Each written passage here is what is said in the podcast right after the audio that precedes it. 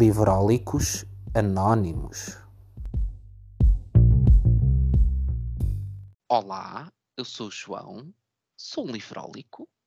Olá, eu sou a Silvéria e também sou uma livrólica. Estavam a pedir assim um podcast gostoso, não João, era? levanta os bracinhos, temos Calma. podcast gostoso, lânguido, com tentação, com sensualidade. Filho, eu não concordei com essa Não iniciativa. concordaste? Não me lembro disso. Isto é, é, é sensualidade porque vamos mostrar a pilha da feira. Ah, tá bem, mas mesmo assim, eu sou uma rapariga séria, isto não... Não Não vais é mostrar a tua pilha da feira? eh, só vou mostrar a ti. Ah, Mostrar, mostrar, só Não, mas a nós, hã? nós só mostramos uma pontinha da pilha da feira, porque eh, a pilha toda é, é só para olhos especiais. A minha eh, está neste momento ali num canto do escritório a desmoronar. Hum, pronto, é isto que sucede. Eh, acho que vou trocar o móvel da casa de banho por eh, Olha, pilhas livres. Vou- Olha. Ficar sem. Olha, vou tirar o bidé, aquela peça de uma casa que não serve why para nada. not? Se calhar, Why se calhar not? vai ser isso. Olá, amiguinhos! Ai, agora levantaste os pratos. Agora é que é. Deixa-me aqui no vácuo e levantar os Isto era braços. um pré-intro, era um pré-intro. Começa com Era para a pessoa ser surpreendida, não pode ser erótico. mesma maneira, não é? e o romance erótico, nenhum de nós. Não comprámos nenhum romance erótico, mas eu acho que há muito sexo, pelo menos num dos livros que eu comprei. Ah, assim, em alguns que eu comprei, que são mais do que muitos, altamente provável. Nestes 10 que eu trouxe, não, acho que não. Eu tenho aqui um que sim. Mas bom, meus amigos, aqui estamos para falar sobre ah, a parte ah, dos livros que comprámos na feira. Não, vocês estão a pensar, ah, mas nós já vimos algumas coisas no, no Instagram. Não são os mesmos, tá? Nós gerimos isto de forma como deve ser. E não, não há necessidade da pessoa estar a mostrar tudo, e nem sequer nós vamos aqui, mesmo com estes, ainda não vamos mostrar tudo, porque há coisas que têm que ficar ao mistério das relações, não é? Ah, e depois podemos falar sobre a nossa filosofia do mostrar ou não mostrar. Ahm, mas temos aqui uma seleção, cada um de nós, de 10 livros que adquirimos na Feira do Livro de Lisboa. Esse espaço de amor, é, tem dias. Houve momentos de amor na Feira do Livro. Não, Sim. não vou dizer que nem por isso, mas pronto, mas é tudo. Faz tudo parte da experiência. Faz, Ahm, faz. Eu vezes há confesso. momentos de cheiro a farturas. Há momentos de cheiro a fartura e cheiro a outras coisas também. Ahm, Ah, sim, sim, também. eu confesso que eu este ano, eu te- acho que foi o ano em que mais cedo me aconteceu. Eu ao terceiro dia já estava a dizer: estou farto da feira. Porquê é que a feira não acaba? Pronto, filha, é o não- meu processo, é o meu processo psicológico do eu quero muito que ir à feira. Depois vou à feira duas vezes e digo, ah, isto é muito cansativo. Eu Este não, não foi o consigo." ano em que eu estive mais dias na feira, por razões óbvias, não é? Ossos do ofício. Por isso, hum, sim, ao terceiro dia já estava farta, mas ainda me faltavam vários. Estava farta enquanto consumidora até, mais do que, Sim, do que outra coisa. que- sim, sim, sim, Hum, percebo.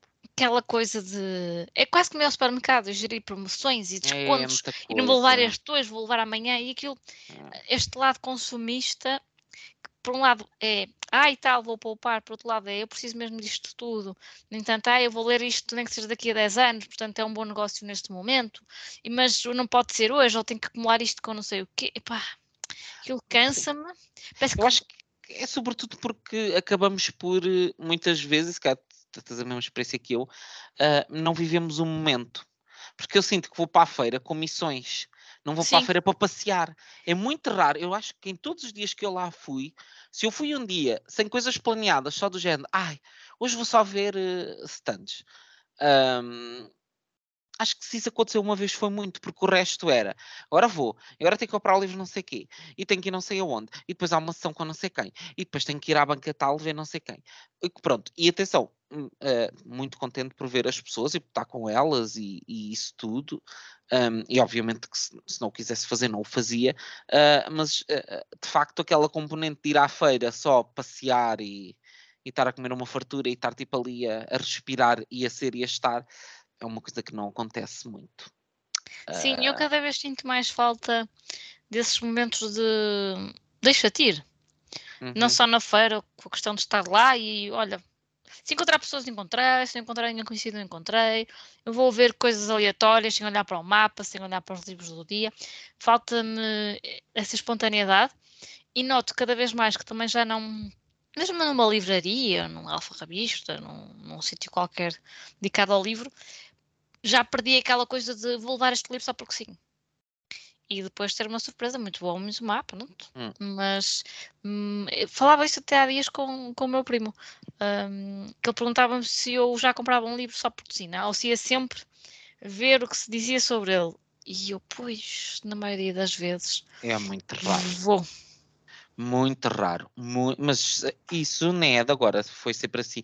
Mas eu, isso não, não me incomoda tanto. Mas eu confesso que este ano uh, comprei, comprei coisas hum, e não comprei poucas, mas foram controladas. Não eram poucas, não eram muitas, bastantes. Sim, mas não foi um descontrole, não foi um despautério, não foi tipo, ai. Não, foi tipo foi, foi interessante. Uh, mas estava na dose perfeita. Não era aquela do coisa, ah, eu levava muitos mais. Não, não levava. Não, eu este ano também não, e acho que. Não quero mais. O facto de não ter havido um ano uh, entre a edição do ano passado e a deste ano, não é? Sim, acho que podiam ter. É, Acho é. que isso fez. Uh, Sinto mesmo. Diminuiu um bocadinho o entusiasmo, sobretudo quem já foi nos anos anteriores. Quem nunca tinha ido à Sim. feira, obviamente, está entusiasmado com esta primeira ida, como nós estivemos na nossa primeira ida à Feira de Lisboa. Uhum. Um, e sinto falta desse entusiasmo de quem, de quem não sabia o, que ia. Uh, e tudo era novidade. Pronto, uh, essa parte já, já foi, não é?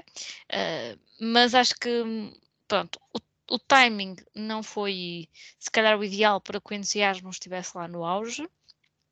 Uh, o facto de também estar lá numa dupla vertente, leitora e profissional, vá, uh, fez-me ver livros muitos dias. Uh, fiquei muito assoberbada com, com autores, com nomes de editoras, com, com títulos de livros, com prémios literários, uh, com N pessoas que faziam perguntas onde é que fica não sei o quê. Pronto, fiquei muito assoberbada e então, claro que trouxe muitos livros, óbvio, mas não com o entusiasmo de outros anos. Hum. Uh, mas pronto, faz parte. Sim, faz parte. Eu diria que se, quando as pessoas estão sempre com o mesmo nível de entusiasmo, é porque algo estranho se passa, não é? Sim. Porque sim. nós somos seres humanos e é normal que tenhamos mais e menos interesse em determinados momentos também, tendo em conta fases uh, da vida e, e, fases do ano até. Uh, mas eu de facto senti, esta foi a minha feira mais morna. Foi aquela feira em que eu, uh, tirando pai no primeiro dia que ia muito entusiasmado de ir à feira, pensar, ai, a feira. Um, nos outros, não sei se também é porque com com esta coisa da criação dos conteúdos, também a feira para mim acaba por começar mais cedo, porque começo tipo a, a, pedir informações às editoras, tipo um mês antes e não sei o quê. Então passo aquele mês quase já a viver como se já tivesse a acontecer a feira, portanto já não Sim. vou para a feira com aquele, ai, vou ser surpreendido porque muitas das coisas já sei o que é que vai acontecer, já, já tenho mais ou menos uh, presente o que é que vai acontecer, mas não sei se isso tem algum efeito, mas a verdade é que uh, não foi o ano mais entusiasmado, não. Mas foi uma boa feira. Teve momentos muito interessantes que recordaremos com saudade, uns com saudade, outros sem saudade, mas recordaremos. Um, e vamos falar, mas é dos livros. Mas antes de falarmos dos livros, vamos falar sobre algumas das novidades que a presença traz no mês de julho eh, para os seus queridos leitores. Vamos a isso.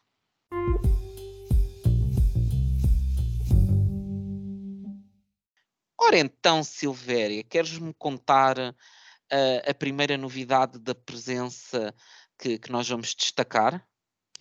Olha, vocês não estão à espera daquilo que eu vou dizer? Hum, porque uh, à partida é uma história, um, o livro que eu vou dizer tem uma história mais levezinha do que aquilo que eu à partida leria, porque eu sou uma mulher que lê muita desgraça, pronto. Mas eu vou falar-vos sobre um livro chamado Ela Fica Com Ela, que é um best-seller do New York Times, da Rachel Lippincott e Alison Derrick. Hum, não deve estar muito longe.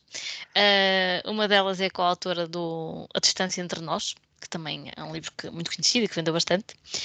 E este livro fala-nos de, de, duas raparigas, portanto, a Alex, que é assim, uh, sempre de sair à noite e ser muito sociável, não tem uma relação séria, e por outro lado a Molly, que é precisamente o oposto, não é? É muito, muito acanhada, gosta de tudo muito sob controlo, um, tem muitas dificuldades em, em socializar, pronto, é um, é um, desastre total, não é? No fundo.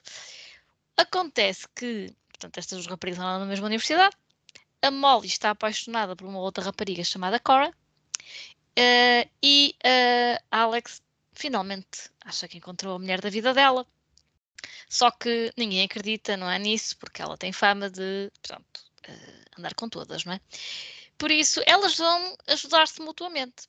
A Alex vai tentar ajudar a Molly a conquistar a Cora para provar à sua amada que ela tem um bom coração, uh, ela está pronta para assumir uma relação a sério, que já pronto, é mais adulta e já está ali pronta para assentar. Só que pronto, não preciso dizer que qual comédia de sábado à tarde, qual comédia romântica, elas vão apaixonar-se uma pela outra. E a sinopse diz isto tudo, por isso eu calculo que isto vai ser uma história por aí fora, um, mas tem fama de ser assim uma história, um romance água com açúcar, não é? Uma coisa, olha, uh, de verão, eu diria. A própria capa é assim uhum. é amarela, depois tem, uh, nota-se as pernas e pés, não é? De, de duas raparigas com uns patins. uh, pronto, não sei a quem é que elas vão meter os patins, mas.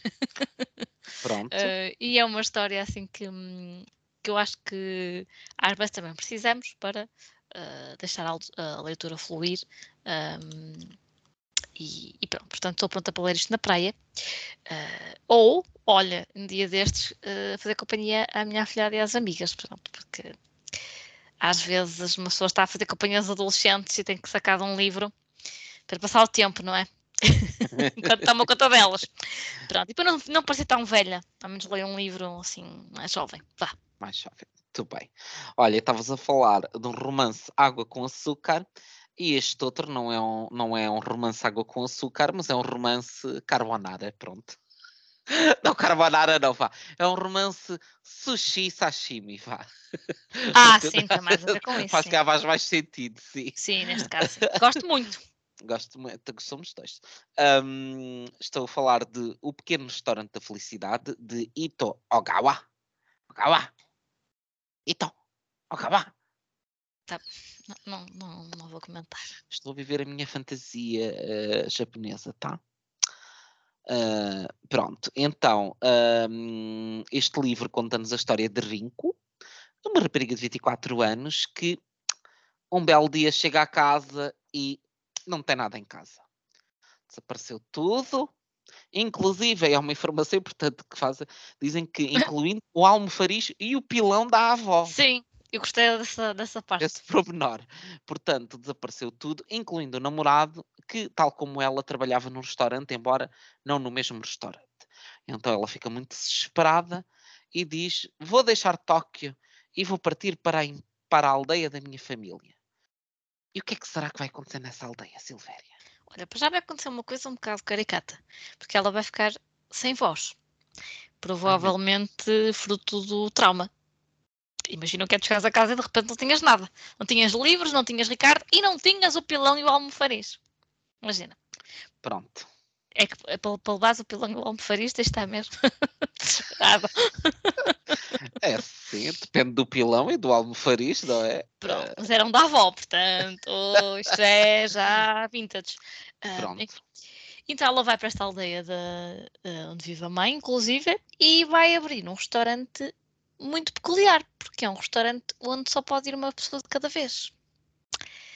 Uh, e ela proporciona momentos de felicidade às pessoas que vão ao restaurante dela. Ai, se dito assim, Silvéria, parece, parece uma coisa muito marota, mas não é, não é. Acho que não Acho que, que não. Acho que não. Não creio então, que seja. Um livro passado no Japão não costuma ter marotices, pois não. Ui, um ui, ui, ui, ui. Não, ui, este, ui, ui. este tipo de livro não é, não é mangá. Pronto. Pronto, está bem. Deste tipo, não. Normalmente até muito sobre as vivências. E neste caso, até pelo, como o próprio título indica, é muito sobre a gastronomia, não é? Sim. Tem, tem fama de ser um livro que aguça os sentidos, tem muitas descrições da, da, da própria culinária, não é? do ato Ai, de cozinhar. que eu aprecio. Nós nunca fomos ao sushi juntos. Por acaso não, e eu adoro sushi. Eu também. Não sei que. Temos que ir. Próxima vez que vieres a Lisboa temos que ir a um sushi. Vocês, vocês ouviram, vocês são testemunhas. Um sushi. Pode ser. Achou sim. pois, e olha, e diz que este livro foi um best-seller no Japão. E eu, para mim, se fala de comida, está tudo bem. Eu até Eu- no livro, no livro da ah, o Na Prisão, que eles fartam-se Ah, falar sim. de comida e eu estava a salivar durante o livro todo. Eu não estava a salivar, mas estava a ir ao Google procurar mais fotos. Estava cheio, estava a ficar cheio E por cima tem lá os desenhos, não é? Da comida. Sim. Portanto, eu e comida japonesa e eu estou numa fase eh, muito, muito asiática. Descobri que tenho um restaurante, ah, um restaurante, que disparate, um supermercado. Tens um restaurante? Tenho, tenho um supermercado asiático bastante grande a 10 minutos da minha casa e eu já disse: Ah, ainda não fui lá, mas vou. E no dia que eu lá for, vão acontecer coisas. Depois fazemos ao contrário. Normalmente sou eu que te relato as novidades do Mercadona. Sim, eu vou-te relatar relatar as novidades do. Shen. Do Shen. Está combinado. Depois eu levo-te os detergentes daqui e tu trazes-me as algas asiáticas. ou qualquer coisa. Pronto. Enfim. Ahm, outra novidade que eu vou falar é um, um bocadinho menos festiva, diríamos assim. Mas também é, é sobre uma coisa que é um prato cheio, por assim dizer, ah, que é a guerra. Ah, estou a falar do livro de Gwyn Dyer. Gwyn é um nome muito difícil. Gwyn Dyer. ah, que se chama Mais Breve História da Guerra. E se há alguma coisa que é constante ao homem ah, durante estes milénios de existência é a guerra, não é? E é um bocadinho que este livro nos vem demonstrar, porque vem demonstrar como é que em diferentes fases de evolução do, do homem a guerra foi sempre uma constante. ah, que tanto acontecia vá quando ainda não haviam ah, propriamente cidades, ah, mas que depois continuou a acontecer e de cada, de cada vez de forma mais sofisticada e também mais violenta, porque começaram a, a existir armas mais poderosas e com efeitos mais intensos, o que obviamente eh, aumentou as consequências eh, da guerra para todos, até chegando ao expoente máximo que foi ehm, que foi a- a- Ai, Nossa Senhora, estou muito. Estou muito. Eu acho que fiquei desconcentrado por causa do restaurante japonês. Ah, da bomba. hum, Ai, da bomba. hum, Está a falar que de Hiroshima. Sim, estava a tirar a China. Por um momento deu-me deu aqui uma Da bomba travadinha também. atómica, estava a faltar a palavra atómica. Ah, mas pronto, o expoente máximo acabou por ser hum, a bomba atómica em Hiroshima. Hum, e, e pronto, é um livro que nos fala um bocadinho sobre todo este percurso que a guerra tem feito, hum, na forma como o homem tem vivido a guerra ao longo da sua existência. Eh, E nós, hoje em dia, estamos muito habituados a um contexto de guerra, não é? Que era uma coisa que parecia há uns dois ou três anos algo muito distante, não é? Quando se falava da Guerra Fria, de Segunda Guerra Mundial, ah, e agora, de repente, eh, vivemos assim eh, uma guerra morna, não para os ucranianos, porque é uma guerra quente para eles, não é? Mas, mas é uma guerra morna para o resto do mundo que está ali no. Ai, será que isto vai escalar? Será que isto não vai escalar? Será que isto vai resolver? Ah, e portanto, é sem dúvida que é importante perceber a guerra para perceber também a humanidade e perceber as dinâmicas eh, das sociedades e do homem. Isso é muito profundo. é muito profundo, não é? Depois de me ter engasgado com a bomba atómica. Sinto que este podcast é assim uma montanha russa. É. Começaste naquele tão erótico, já falámos de comida, já nos engasgámos aqui todos, já foi filosófico, está. Está poderoso. É, Vocês não sabem, é, o livro Alex Anónimos tem um bocadinho de tudo.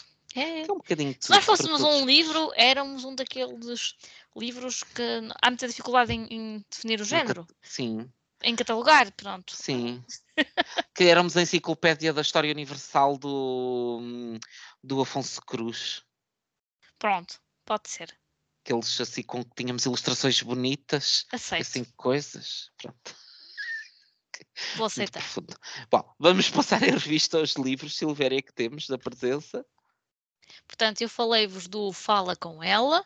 Ah, Não, ai, fala com ela. Ai, meu Fala com ela, isto está bom, tá. Ela fica com ela e elas falaram entre elas todas. Elas é verdade. falavam entre elas, é verdade. Não, falei do Eh, ela fica com ela e falamos ambos de O Pequeno Restaurante da Felicidade. de Ito Ogawa.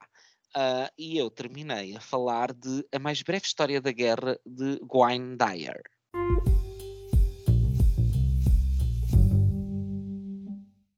Ora, muito bem, Silvéria, vamos lá falar ah, dos livros que trouxemos da Feira do Livro, mas antes vamos falar ah, sobre a questão de mostrar tudo ou não mostrar tudo. Ahm, eu confesso, eu tenho um. Isto, atenção, isto é a nossa opinião em relação ao, àquilo que nós queremos fazer. Não é a opinião do que é que nós achamos que os outros devem fazer. Portanto, ah, ouçam isto nessa perspectiva. Eu, para mim, confesso que sempre achei que. ahm, pôr eh, fotos, a fazer vídeos, a mostrar tudo o que eu tenho comprado na feira, parece-me quase uma obrigação. Aliás, parece-me sempre quase uma obrigação essa coisa do tem que se mostrar tudo. Parece que é, é como nós brincamos muitas vezes, que é, que é a, velha, a velha história do se não está nas redes não existe. Não aconteceu. Não, não comprei um livro, se não mostrei. E eu, tudo o que é obrigação, chateia-me. Mas eu percebo que hum, eh, ou as pessoas que não foram à feira, ou que até foram, mas não, não estiveram contigo todos os dias, sabe lá o que, que é que tu trouxeste. Tem alguma curiosidade. Eu também percebo esse, esse mas, lado. podes, mas atenção, podes mostrar um pouquinho, não precisas mostrar tudo. Mas podes Eu acho que mostrar é tudo questão- também. Eu não mostro. Podes atenção. mostrar tudo. Eu não Ah. mostro porque não, para mim soa-me a obrigação. A ideia do tens que mostrar tudo soa-me a obrigação e, hum, e acho que depois, lá está, ou estás a fazer 500 mil publicações em que nem sequer dás destaque nenhum aos livros, hum, ou é um enx- uma enxurrada para dar destaque, tens que fazer uma enxurrada de conteúdo que as pessoas passam uma semana a ouvir falar só de livros que tu compraste. Sim, ou enumeras tudo e depois, na verdade, não, não se retém pois. nada, não é? Eh, o que sabes o que é que eu pensei? Ok, eu, eu tenho plena noção que compro um número razoável vá, de Hum. livros de feira de livro e que não tenciono ler alguns deles neste ano, nem no próximo, ne- nem, nem sei quando é que tenciono lê-los, tenciono lê-los não sei quando. E se às vezes estar a mostrá-los, se calhar cria alguma expectativa também em quem vê e possa ter interesse neles, de quererem saber qual é a minha opinião, mas a minha opinião não vai chegar a curto, médio prazo. Hum. Além Não disso, sinto eu isso, gosto de manter algumas não. coisas para mim. É isso, sim, mas o que eu estou a dizer tem muito a ver com isso. por- do- do- não temos que partilhar tudo o que, o que nos acontece, não é? Tal como eu não partilho todos os livros que compro, nunca. Eu partilho alguns porque acho que são livros importantes, porque são livros interessantes, porque quero falar sobre eles. Mas há outros que eu compro e não é que não os compro com vontade de comprar, mas não, não, não me apetece sentir a obrigação de tenho de mostrar. Acho, que muitas vezes, enquanto criadores de conteúdos, caímos muito na, na onda do todo momento que é passível de virar conteúdo, temos que aproveitá-lo. E eu não gosto de sentir essa pressão para fazer conteúdo, porque depois o que é que, acho, o que, é que isso acaba por acontecer? Por exemplo, não falando agora especificamente da feira, mas falando dos livros que, que, vão- que eu vou comprando e que vão chegando cá à casa. Obviamente, a pessoa não tem sempre tempo para estar a fotografar tudo e para estar. eh, E depois agora as pessoas já não estão sempre em casa, às vezes para fotografar um livro é uma ginástica, não é? Porque a pessoa precisa ter horas de luz e depois chega à casa e depois já tem poucas horas de luz útil. Pronto, tudo aquelas coisas que a gente tem Sim, que, que, parece que tem que estamos a pensar. inventar desculpas, mas não é nada disso. Não é, não é, não é, é complicado, não é? Porque ou, ou, ou, ou preparas tudo com muita antecedência no fim de semana, mas às vezes, por muito que tu antecipes, de repente acontece uma coisa e tu queres falar sobre algo e dizes, ah, não tenho foto, e agora? Vou chegar a casa uma hora que já não tenho luz, e como é que eu vou fazer isto? Tens que estar a arranjar mecânicas para resolver isso. Mas eu acho que isso para mim, eu sentir a obrigação de mostrar tudo o que me chegava cá à casa, ia criar tensão, porque eu ia começar a acumular livros, depois ia começar a olhar para aquilo e dizer, ai, eu tenho que fazer conteúdo, ai meu Deus, ai, eu tenho que partilhar isto, ai, eu já não posso, ai meu Deus. E eu não gosto de fazer conteúdo sentindo a pressão que tenho de criar conteúdo. Gosto de fazer conteúdo porque me apetece fazer conteúdo. Sim, perde um bocadinho autenticidade. Eu É. falo por mim, não é? Sim. E por isso, eu, eu, por exemplo, eu este ano preferi fazer hum, um, dois carrosséis no Instagram com um, um grupo de livros de ficção e não ficção e outro de ilustrados e banda desenhada. Mostrei 18 livros e agora vou mostrar mais 10. E para mim está bom. Comprei coisas interessantes, mais coisas interessantes. Comprei. Gostei de coisas que eu gostei. Preciso de mostrar. não. Porquê? Pronto, Não- mas, mas se quisesses também, pronto, mas estava se tudo quisesse, bem. podia, se quisesse, Sim, podia, ver estava tudo quer, bem. pronto. Mas, mas não, mas não, não, não sinto essa pulsão, não sinto essa vontade de, ai, tenho que mostrar tudo. Sim, não, obrigação não, de todo. Pronto, é isto. Tens alguma coisa que, que te apraz dizer? O Silvério hoje está muito. Não, para mim está bom, eu é, é assim. Eu, eu, eu hoje estou estou conformada, pronto. Estás conformado, Silvério, não te Estou conformada, estamos a conformada. gravar isto numa quinta-feira à noite e eu estou conformada que Tu és a nossa. Mafalda. Tu és a Mafalda Rivi, tu és a reivindicativa, tu não podes estar conformada. Eh, tenho uma falda e não só, tenho um que é de outra personagem lá do. Como é que se chama? Como é consciência? Como é que se chama? A liberdade. Liberdade, é A consciência. consciência. Ai, senhores. Ah, sim, tu Isto está grave. Tu da liberdade até tens o tamanho. Pronto. Que ela é pequenina. Muita qualidade concentrada. É verdade. É verdade. Vês? Falaste, falaste em uma falda, falaste em banda desenhada e estás a dar uma deixa ideal para mostrar o primeiro livro. Hã? Isto é agora um concurso da Então televisão. vá, Se faltava eu dizer para o palco. do teu primeiro livro. O meu primeiro livro, claro, porque estamos aqui já com um pezinho em agosto. É uma banda desenhada já inspirada no Agosto ao Quadrado, porque eu, quando vi que a aula dos livros ia ter hora H, eu disse ao senhor, ai, não me diga isso, que eu estou aqui às nove da noite e eu não vou resistir. E então o que é que eu trouxe da hora H da aula dos livros? O Burlão das Índias. Um livro que já andava aqui debaixo do olho desde que o Fernando, da livraria Dr. Cartoon, me falou dele uma vez que eu fui visitar a livraria, que eu achei a arte muito interessante, e, mas pensei, ah, este livro é sempre um bocadito para o caro, mas a metade do preço já é bastante mais convidativo. E o Burlão das Índias, pasmem-se, é sobre um burlão nas Índias, ninguém esperava isto, mas tem aqui um pormenor interessante daquilo que eu depois andei a ler, que não fazia a mínima ideia. E comprei o livro só porque gostei da arte e de facto ser sobre um, um burlão, porque, regra geral, o burlão é uma figura interessante e esperta. Hum, Mas houve um outro livro ah, sobre o Dom Pablo de Segóvia, este burlão, ah, que foi publicado no século XVII. Então, supostamente, os autores desta banda desenhada decidiram, de alguma forma, continuar ah, esta história. Hum. Então, isto é sobre ah, este homem ah, que ora é pobre, ora é rico, consoante as burlas, consoante as maroscas que faz. E por isso isto cheira-me a aventura e com uns traços de comédia, até porque na contracapa tem precisamente o burlão a cair ao mar e as pessoas dentro do barco a rirem-se dele. Pronto. Uhum. Eu todas assustadas, outras- mas a rirem-se. Enfim, isto oscila aqui entre os pobres, entre os palácios, entre eh, a Amazónia, enfim, por isso, agosto ao quadrado, venha que eu vou-lhe usar. Ai, senhores. que, é isso, Silvéria? E, e é isto, talvez vá para, na cama com os livros, neste caso na cama com o Burlão das Índias, quem sabe? Ai, eu já li esse livro, tu é que não te lembras, se calhar. Eu já li Não, esse livro, li o ano recordado. passado.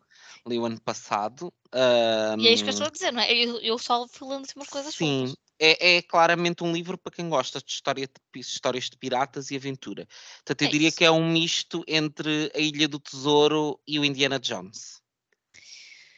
Adivinha? Não sou muito fã do Indiana Jones, mas, Pronto. Mas quem ah, sabe, eu não fico Com toque de humor, com toque de humor. Sim, é parece, é? espirituoso. Menos, A arte, eu gostei mais da arte do que da história. Para a história, mas pronto, lá está. Eu tenho, eu tenho um bocado esse problema que é eu não gosto propriamente só de uma história de aventura, hum, do relato de acontecimentos. Não é uma coisa Ai, que a mim me de repente abri o livro e mexer a é tinta. tinta, não é? eu tenho um Tinta é- problema é com tinta. difícil. Quem, quem acompanha Agosto difícil. ao Quadrado desde o início sabe que é um livro que eu já ando para há três edições para ler e que ele continua a cheirar mal que dói. Ai, senhores. Eh, e não, eu li o ano passado e não foi no ano passado. já não prometo que será este ano, já não prometo porque olhem, desisto. Ai. Mas pronto, fala-me tudo de algum livro, que é para eu para o ano comprar esse livro, que certeza que vou ficar com vontade, que é o costume. Ah, tu já o compraste Ah, já? também. Bom, Então Já o pronto, está compraste. bem. por acaso, mantendo dentro da, da secção Ala dos Livros, e agora digo-te, Silvéria, ah, este ano a Ala dos Livros tinha alguns livros como livro do dia a metade Uhum. do preço, mas não era uma grande seleção, e imagino que sejam os mesmos que estavam na hora H, porque eram aqueles que estavam ah, já fora da lei do preço fixo. Agora tu imagina, para o ano, mais livros estarão fora da lei do preço fixo.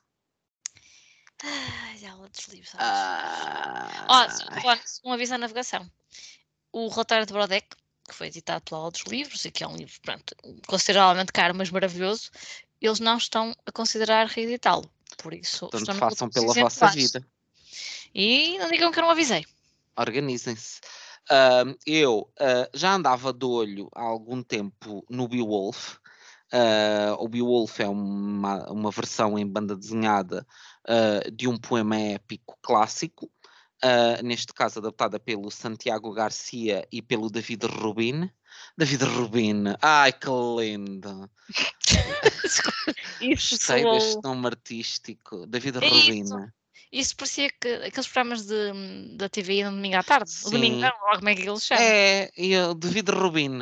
E depois vêm as, É. as suas muchachas Sim, lá abanando a anquinha. mas Hã? pronto, a certamente que gostar da minha coreografia? Eu estou a fazer uma coreografia para o João. certamente que David Rubin será, será uma pessoa uh, muito talentosa. uh, pelo, ah, ele que faz a ilustração. Ilustração parece-me bem catita, por acaso. Uh, também me parece que vai cair muito dentro da, da lógica da, da aventura. Uh, neste caso, aventura é épica, porque isto mete um, um monstro mitológico e depois um grande herói que vem para salvar uh, a, a- a população daquele monstro um, e portanto uh, parece-me ter aqui ingredientes interessantes. As ilustrações são de facto muito interessantes. É um livro grande, pesado, uh, era caro, ficou bastante em conta. Pagamos, Sim. pagamos o quê? 10 euros por isto? Eu acho Não, que foi ficou mais a um 10, bocadinho. 10, 10 a 13. Acho Foi que foram aí para aí 13. 13. Sim, foi para aí 13. O que Não me lembro que na altura passagem, comprei treze- para aí dois ou três, não me lembro ao certo. É verdade. Mas, mas sim.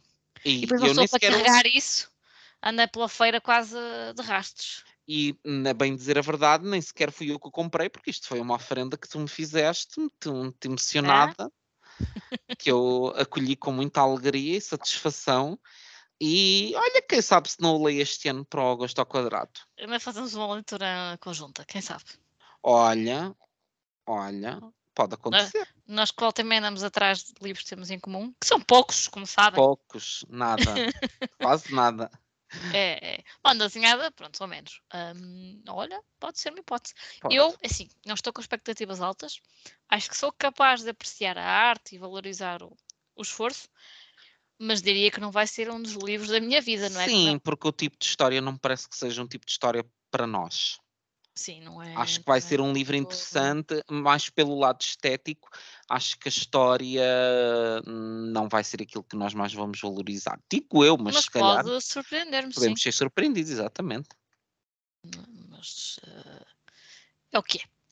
Olha, e agora, queres, queres um, um livro ilustrado ou queres um, um livro sem ser ilustrado? Sem ser ilustrado, assim para fazer um, um limpa-palato.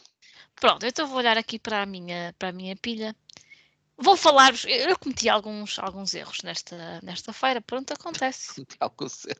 Cometi alguns erros. Um, que não, um livro que não estava de todo na minha eh, wishlist, nunca teve, nunca sequer pensei em comprá-lo. Acho que reparei que ele existia, mas desvalorizei totalmente. Chama-se A Anomalia e é do Hervé Letelier e ganhou o prémio Goncourt em 2020. E tem um avião na capa e assim uma construção um bocado manhosa.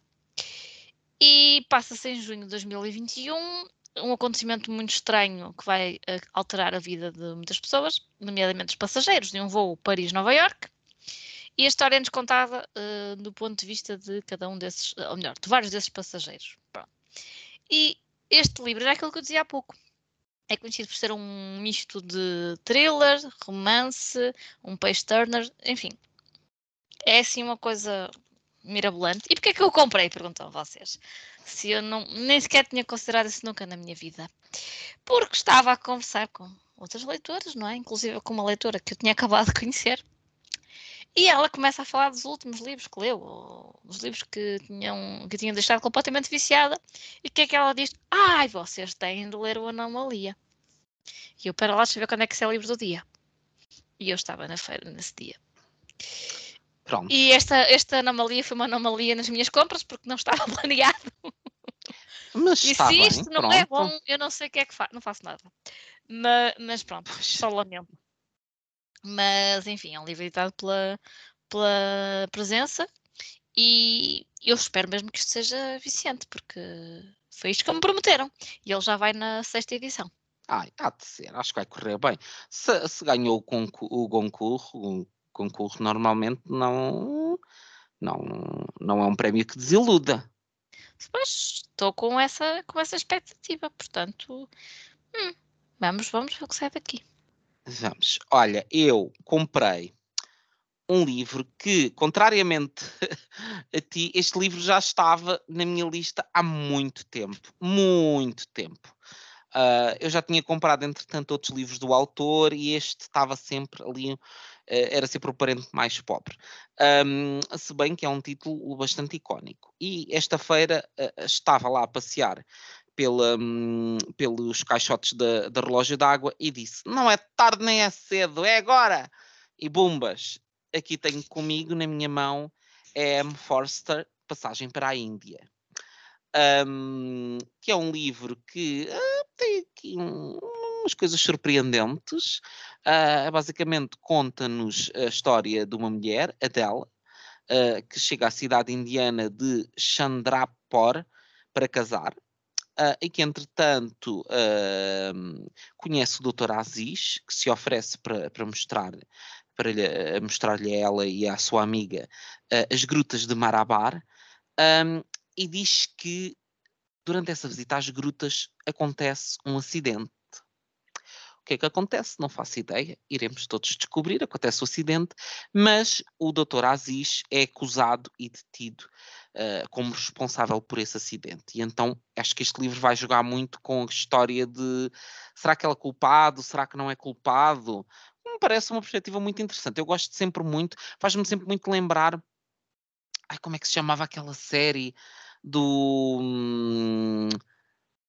Ai, do militar am- americano que a gente passava a série toda a pensar se ele era culpado, se ele estava. hum, se ele era um espião das forças árabes ou não. Foi de certeza uma daquelas séries que toda a gente viu. Ah, Silvéria, que Silvéria. Vai um Lost on Prison Break, uma coisa do género. Não, nada disso, Nossa sei. Senhora. Com a, a Claire Coisa, agora não me lembro do nome dela, estou péssimo. A Claire Coisa, gostaram? Eu não estou Ah. a completar hoje, não, não estamos a funcionar eh, em pleno hoje. A, Claire Coisa, a Claire Eu, Coisa. eu gostava, olha, estou aqui a abrir o Google, Claire Coiso, Claire Coisa. Ela aparece aí por Claire Coisa. Ai, Claire Danes, com a Claire Danes. Olha, pronto, isso, isso já, já ajuda. Já ajuda. Aquela a série é muito famosa. Que era com aquele, aquele ator assim muito Segurança Nacional. gostoso. A Segurança Nacional, exatamente. Assim, ruivo gostoso. Não foi o Google que me disse, foi, foi. Mentira. mas- Ah, pronto, e, e isto pa- parece-me ter assim uns ingredientes disso, porque o, o Segurança Nacional tinha muito essa questão do ai, ele é infiltrado, ele não é, o que é que aconteceu, o que é que não aconteceu, e, e eu sou uma pessoa que gosta de, de um jogo psicológico com o leitor, quando o escritor é assim inteligente e que te faz estar ali a duvidar a cada momento, a pensar, hum, eu acho que não. Ai meu Deus que sim, ai que não, ai agora, ai, pronto. Eu é às vezes gostava de ouvir a tua voz interior, porque isso deve ser tão engraçado. Ai, Silvéria, se a minha voz a minha não interior. queiram, não queiram porque ela não, tem pelo. queiram. Silvéria, eh, o Ricardo só ouviu 10% do que a minha voz interior diz e ele sente horror. Às vezes ele olha para mim e diz: Ai, Eu sei, eu Mas e o Ricardo trocamos muitos olhares muitas vezes. obrigado, Silvéria. Não, olha, mas eu nós- e o Ricardo também trocámos muitos olhos. Eu sei. Eu Que sei. horror. Isto é uma relação muito sincera. É assim que funciona, filhos. É assim que funciona. Olha, para falar em sincera, eu vou ser sincera aqui e vou admitir que cometi outro erro. Ai, Cometi vários erros nesta, nesta feira. Quer dizer, um erro. Estou a exagerar, não é? Obviamente, isto é, uma, isto é sensacionalismo ao mais alto nível. É um clickbait. Então, por fazer falar- clickbait. Olha, por falar em caixotes de relógio de água, eu vi lá um livro que eu já queria há muito. Chama-se O Custo de Vida e é da Débora Levy, Débora Levi, nunca sei muito bem. Ah, o que é que sucede? Este livro estava lá otimamente, 7,5€, tudo muito lindo, e eu trouxe-o para casa, e quando vou pôr no Goodreads, ah, este é o número 2. Ah, então não, eu não li o Ah. primeiro, não, não tenho o primeiro. Uh, porque é que eu tinha o 2 na wishlist e não o primeiro? Não faço ideia. Ah, talvez o 2 pareça mais interessante. Ah, Mas na tens os verdade, dois o mesmo nome? não. O primeiro chama-se Ah. Coisas que Não Quero Saber, que é um título sa- maravilhoso. Mas será que tem continuidade? Ou Ah, já- pode será já- daquela? já lá vou ah, chegar. ok. Portanto, tenho coisas que não quero saber, que é o primeiro que eu não tenho. O custo de vida é o segundo, que foi o que eu comprei. E ainda há o terceiro, que é o direito de propriedade. Eh, eles- os três fazem uma autobiografia da, da Débora. Eh, segundo o que eu li, curiosamente, no blog da Mar de Maio, eh, que nós tínhamos no Instagram, não é? Eh, ela, curiosamente, também leu o custo de vida primeiro. E depois de ler o Coisas que Não Quero Saber, acha que não é obrigatório eh, Pronto. ler o outro. Porque o custo de vida fala ah, do fim do casamento da Débora ao fim de 20 anos, da morte da mãe, de temas do dia a dia, desde abelhas, bicicleta, etc. E o primeiro ahm, tem mais a ver com, com ah, um, é tipo uma resposta a um ensaio do Orwell, Sim. ah, mas também a ver com a vida dela, não é? Portanto, isto é uma autobiografia em três que partes. eu achava que isso eram ensaios sobre economia e coisas do género. Ah, não, eu já não, vi não. esses livros várias vezes e sempre pensei, ah, isto deve ser um É daqueles ensaios sobre acho coisas assim. Eu ao ler estes, este, algumas coisas sobre o livro, soa-me um bocado a Annie Ernaux, Ok. ah, mas posso estar completamente enganada. Mas sim, esta coisa de hum, autobiografia, de feminismo, de pegar nas, nas coisas banais e se calhar, ah, ah, não digo exagerá-las, mas procurá-las ali sem, sem filtros. Hum, Quer-me parecer que será uma coisa desse género. E são livros pequenininhos. Ah, por isso, se isto for eh, bom, se bem que eu tenho toque, não é? E não vou conseguir ler o dois. Eu vou ter que comprar o primeiro. Talvez na próxima feira de livros. Olha, na feira de livros do Porto. Sim. Tem os caixotes também muito jeitosos. Esperemos é que eles ainda lá andem. Sim, seja lá o primeiro. E se calhar o terceiro, não sei. Na loucura. Olha, resolvias logo todos os teus problemas. Mas este foi um erro que eu cometi. Que foi não perceber que isto era uma trilogia. Olha, E para não comigo. pronto. Um erro que as pessoas não podem cometer é não irem à, à, à banca da Fundação Francisco Manuel dos Santos, porque os livros lá são baratíssimos. Eles normalmente já são baratos, mas na Feira do Livro então ainda ficam. É, só não lê uma quem não quer. loucura. Uhum. É, e tem a coleção de retratos da Fundação, que são livros escritos hum, por. Tem, tem várias coisas. Tem uns que são escritos por, eh, por autores mais famosos, outros que são eh, autores um bocadinho mais discretos, eh, mas que revelam aqui um, um lado hum, vá, diferente. Hum, muitos deles são, ah, ah, são retratos mais pessoais, outros são aquele autor a ir investigar um tema. Hum, e neste caso, o, o livro que eu aqui tenho é um misto das duas coisas. Estou a falar do Quanto Tempo Tem um Dia, Experiências de Maternidade, da Susana Moreira Marques, com quem eu já falei ah, aqui recentemente no podcast, que é um livro que nos fala sobre a questão da maternidade e que tem aqui a dupla perspectiva, porque ah, a Susana fala muito sobre a sua experiência hum, enquanto mãe, ah, ao mesmo tempo que vai buscar ah, testemunhos de outras mulheres que falam sobre as suas experiências de maternidade. Hum, é um tema que me ah, apelaria por si só? Não. Não é, a maternidade não é um tema que me diga muito. Aliás, diz-me mais pela perspectiva que a Joana Bertel falou dele, de a não obrigação da maternidade, ou a opressão das mulheres para, para serem mães. Portanto, não é um tema que à partida me cativasse muito. Mas, eh, tendo em conta que foi escrito pela Susana Moreira Marques, Uh, tenho a certeza que ela o fez de uma forma super interessante. Uh, e por isso mesmo é, era o último livro dela que, que, me faltava e é o único que eu ainda não li uh, porque estou, eu gosto sempre, mesmo quando faço as entrevistas aos escritores um, não gosto de, de, fazer a entrevista com tudo lido, porque parece que não sei um, não sei se te acontece isso, mas eu, eu, eu gosto de deixar alguma coisa para ler depois porque gosto de ter a sensação quando vou falar com a pessoa que ainda tem alguma coisa para descobrir da obra dela. Um, Parece-me que tendo lido tudo e indo falar com a pessoa, parece que se fecha ali uma porta, parece que estamos a falar e pronto, já não vou ter mais nada para dizer a esta pessoa, porque já li os livros todos e vou-lhe dizer tudo já o que me interessa. E eu gosto de deixar sempre uma janela aberta. E portanto, este livro vai ser um livro que eu vou ler, sabe Deus quando? Uh, não sei, pode ser este ano, Pode ser é uh, para o ano. Eles são uma incógnita, na verdade. São uma incógnita e eu não ponho de todo qualquer tipo de pressão nisso, nem sou aquela pessoa que vai contabilizar. Ah, quantos livros da feira passada é que eu comprei? É que eu, eu já fiz isso. Outro erro que não eu já faço. cometi. Não, não, não, não faço. Já não fiz isso saber. e. Eles vão de ser lidos um dia. Sim, Pelo menos comprar... eu tenho vontade de os ler. Fui comprar a biblioteca municipal, pronto. Eu deixo Pronto. aqui a minha herança. Mas, uh, olha, muito curioso com este livro uh, e, e até foi curioso porque uma das coisas que eu e a Susana tínhamos falado é que uh, a Susana, o primeiro livro da Susana é sobre morte e o segundo é sobre vida. E, e de facto é, é interessante hum, ver é o que é que a Susana escreveu nesta perspectiva e que é muito distante daquela perspectiva com a qual eu, eu a conheci. Olha, eu desde da Fundação este ano não trouxe nada. Porquê? Porque eu em setembro, na Feira do Livro do ano passado, uh, talvez me tenha excedido um bocado. E quantos. excedido na Fundação, né? Uh, excedido no geral, vocês já sabem. Uh, e quantos livros é que eu li desses? Uh, nenhum. houve um ou dois que eu tirei da estante várias vezes, mas depois outras coisas metem-se à frente e eles voltaram para a estante. então decidi calma, jovem. então agora não, não trouxe nenhum. Mas eu estava a falar-vos dos meus erros, não é? Uh, erros entre aspas. E vou falar-vos de outro.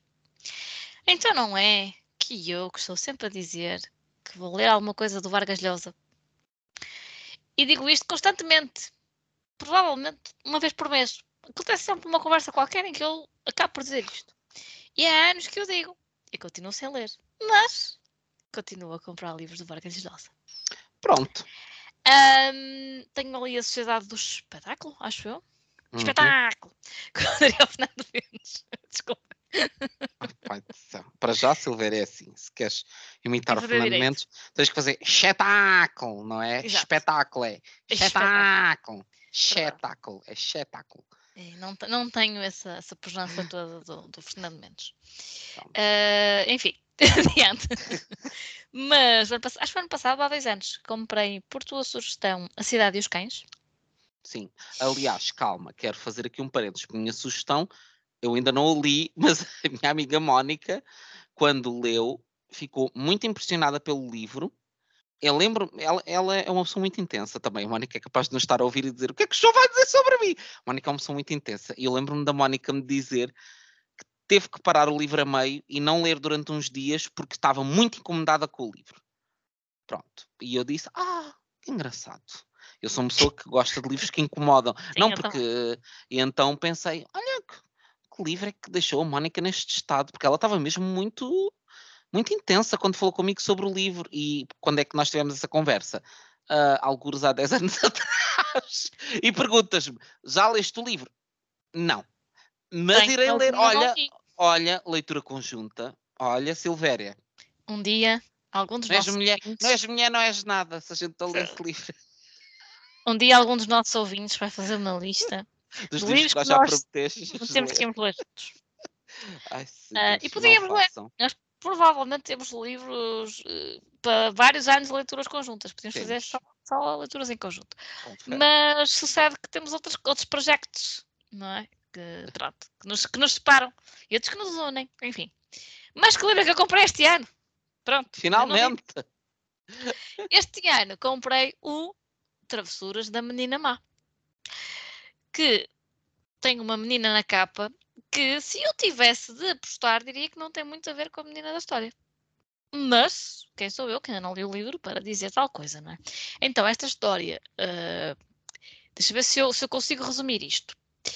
Isto passa-se uh, ali, portanto, nós temos um, acho que ele é peruano, Exato. Eh, a história começa com eles adolescentes.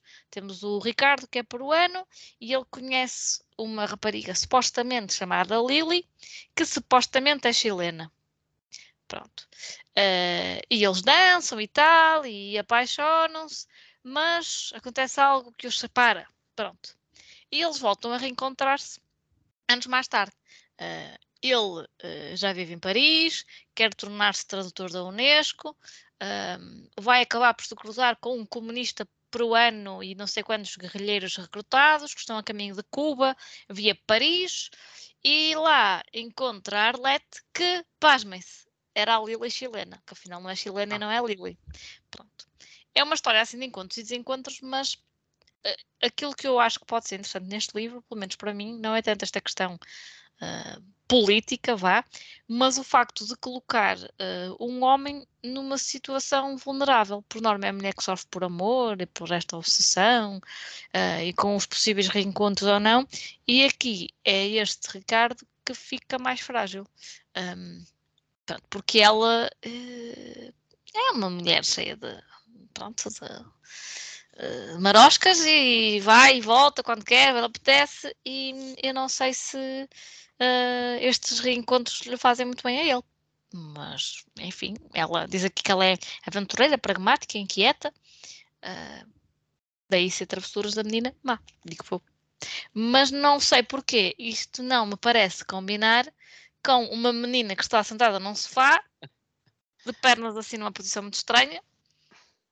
Não sei, por algum motivo na minha cabeça isto não combina, mas. mas, Pronto. mas. Por isso, terceiro livro, acho que é o terceiro, se calhar até é mais do que isso. Terceiro livro do Vargas. Não, tenho mais. Agora estava aqui a pensar, eu tenho umas edições de revista do Vargas Llosa. Mais uma, mais uma, Silvéria. Estamos eu tenho aqui. claramente o Conversas na Catedral, tenho a Cidade e os Cães e tenho o e tenho mais um ou outro, garantidamente, sim. Olha, portanto, Cidade e os Cães, a civilização do espetáculo, não é nada da sociedade. Uh, Lituma nos Andes, os cadernos de Dom Rigoberto e agora o Travessuros da Dinamá. Não tenho a certeza se tenho os cadernos de Dom Rigoberto. É da Biblioteca Sábado. Não, essa edição não tenho. Eu dele não tenho que seja dessas edições. E este eu acho que é um que na capa tem um casal na cama. estou a confundir. Acho, estou a acho que tem a festa do Chibo, acho eu. Que isso é da Biblioteca Bis. Ah, exato. Os cadernos de Dom Rigoberto tem uma, uma mulher um, supostamente nua, de, deitada na cama, não é? De arriba para baixo. Não faço ideia sobre o que é que isto é, mas eu, um dia, um, ah, diz aqui, um livro que é a apologia perfeita do amor em estado puro. Uh, erotismo, sensualidade, desejo e paixão. Pronto. Olha, eu por acaso só tenho três, pensava que tinha mais, mas não tenho a Cidade e os Cães, o Quem, Matou, Quem Matou Palomino uh, Molero e o Travessuras de uma Menina Má. Ok, vês? Portanto, também podemos ler este. Ainda tenho, ainda tenho dois ou três livros dele, mas eu depois não quis comprar mais porque pensei, deixa-me lá ler. É, se eu não é? gosto é? antes de começar com aventuras. Mas é, pronto. É, devia, devia ter passado isso, mas eu tinha ouvido falar dele tantas vezes no último ano que eu. Ah, isto é um sinal. Pronto. Ou então não. Olha, um livro de que não deves ter ouvido falar, nem tu, nem quase ninguém, porque não é um nome muito, muito falado, uh, nem muito sonante, é, é James Salter, uh, que tem um livro uh, na coleção Dois Mundos de Livros do Brasil, chamado Brincadeira e Divertimento. Ah. e que é um livro que também mete questões de sexualidade. eu sei muito pouco sobre este livro. este livro estava na minha lista. Eu não sei exatamente porquê, porque ah, a minha lista, não, porque a minha lista tem várias proveniências e eu não me dou ao trabalho de, de registar qual foi a proveniência do interesse por este livro. Poderia estar na lista dos 100 melhores livros do século XX do Guardian, alguma coisa desse género. Creio que não ganhou nenhum prémio, portanto é, é, é, é muito provável que tenha vindo dessa lista ou de, de uma lista da, da, Biblioteca Americana, daqueles livros que as pessoas têm que ler. Pronto, porque a minha, a minha lista compendia livros dessas origens, o que às vezes potencia que haja assim surpresas, livros que a gente não, não ouviu falar muito um, e que de repente um, e que de repente, pronto, vem parar às nossas mãos. Um, eu sei muito pouca coisa sobre este livro. Sei que James Salter é um autor, um autor americano um, do século XX. Uh, este livro foi escrito nos anos 60, exatamente, em 1967. Um, e diz aqui o The Guardian, desde a sua publicação em 1967, na década da Revolução Sexual, Brincadeira e Divertimento estabeleceu o padrão não apenas para o erotismo na ficção, mas para o principal órgão da literatura, a imaginação. E diz a Susan Sontag, hum. Salter é um escritor que recompensa excepcionalmente aqueles para quem a leitura é um prazer intenso. Conta-se entre os pouquíssimos escritores norte-americanos dos quais quer ler toda a obra. Pronto. Não parece ter sido um mau investimento. Uh, vamos ver uh, se parece-me que há aqui um, uma história entre um Philip e uma Anne Marie uh, que se presta aqui a alguns equívocos e, e cheira-me que é bastante esfrega-esfrega que é bom. ou, ou, temperar a carne, como se também como se diz, não é? Um, olha, vamos ver. Vou de braços abertos para este livro. Um, Livros do Brasil tem esta coleção Dois Mundos, é uma coleção maravilhosa e eu gosto de ir comprando assim alguns livros. Uh, e este ano, este estava na hora H e eu pensei: não é tarde nem é cedo, é agora, é que vai acontecer. e portanto, olha, é uma compra que me satisfaz, surpreendente uh, mas que me deixou aqui com água na boca. Pronto. Por falar em livros que os nossos ouvintes talvez não conheçam, eu primeiro não conhecia. Uh, vou falar de um livro que eu descobri no stand da A Ler, porque há um problema neste stand. Chamado Lia. Quem é a Lia? A Lia é a livreira que estava a trabalhar no stand da A Ler. E acontece que sempre que eu encontro a Lia, ela fala-me de livros que tem lá na banca e eu, ah, já quero. Pronto, este ano trouxe dois. Um deles foi este 10 Dias no Manicômio, escrito por Nelly Bly, que na verdade Nelly Bly é um pseudónimo de uma, de uma jornalista. O livro uh, foi editado no Brasil, portanto, esta é uma edição brasileira da Imã Editora, e este livro faz parte da coleção Meia Azul, que é uma coleção voltada para narrativas de mulheres. E, neste caso, esta Nelly Bly um, fingiu-se de, de, louca para passar 10 dias no manicômio. Uh, e depois retratou as coisas que lá viu, uh, grandes horrores, como devem calcular. Isto foi na, na ilha de Blackwell. Um, e tem desde questões básicas de comida, de higiene, de segurança, até a forma como tratavam as as mulheres, um, nem sempre loucas, não é? Uh, como devem também imaginar. Uh, é a mesma autora que fez aquela. que tentou fazer a viagem ao mundo, a volta ao mundo em 80 dias, uh, que acabaram por ser supostamente em 72, salvo erro. Pronto, é a mesma, é a mesma jornalista. E hum, esta jornalista não é muito consensual, porque ela tinha fama de ser ela nasceu no, portanto, no século XIX. Um, ela tinha fama de ser algo sensacionalista, mas a verdade é que as coisas que ela uh, retratava nas suas reportagens depois traziam mudanças. E esta é sempre aquela velha questão. Uh, ok, se calhar a forma como expomos as coisas pode não ser a mais correta jornalisticamente falando, mas se ela realmente surtir efeitos, uh, não é melhor assim? Pronto, isto dá pano para mangas. Hum, mas, mas quando vi que ela descrevia aqui os seus 10 dias no manicômio, uh, estando ela bastante lúcida, não é? Mas fingindo-se de, por isso ela uh, tem que simular uma situação em que está supostamente a variedade das ideias, para que chamem alguém para interná-la, uh, e as mulheres nesta altura eram, uh, ficavam super em desvantagem, não é? Porque qualquer coisa era tida como uma crise nervosa, não é? Uh, por isso, eu só vou. Sabes que eu estou, estou por tudo. Se a Lia recomenda, estou por tudo. Pronto, fazes-te muito bem. Uh, eu também, dentro da área da não ficção, comprei um que uh, sei que está uh, na tua pilha de favoritos. Um, estou a falar do Furiel, não é nome de pai, da um, Catarina Gomes. Tu já leste? Não, já. Não, está no meu ah, não leste. coisas loucos. Este é o único que eu ainda não ah, li. Ok, mas vais ler e como te à vontade, sim, sim. porque tu gostaste muito já de tudo que leste Catarina. Sabes porquê que eu ainda não li? Precisamente porque quero ter sempre um de reserva ler. ler. Pronto. Exatamente. Quando a Catarina lançar outro, eu ou leio o novo ou leio esse. Eu ainda não li nenhum livro da Catarina, é uma vergonha. Ah. Um, mas vou ter que resolver isso e vou começar pelo Coisas de Loucos. Um, mas queria muito também ter este, porque é, é uma perspectiva que me parece muito interessante. Um, porque aqui fala-nos sobre uh, os filhos esquecidos da guerra colonial. Basicamente, foram as crianças que foram deixadas para trás, portanto, que soldados portugueses. Uh, depositaram em autóctones, uh, em mulheres africanas e que depois ficaram com as mães uh, nos países africanos sem conhecerem os pais. E esta história, até o título que, que este livro tem, vem de um caso de, de um homem que, que procurava o pai e que a única coisa que ele sabia sobre o pai era que ele era furriel.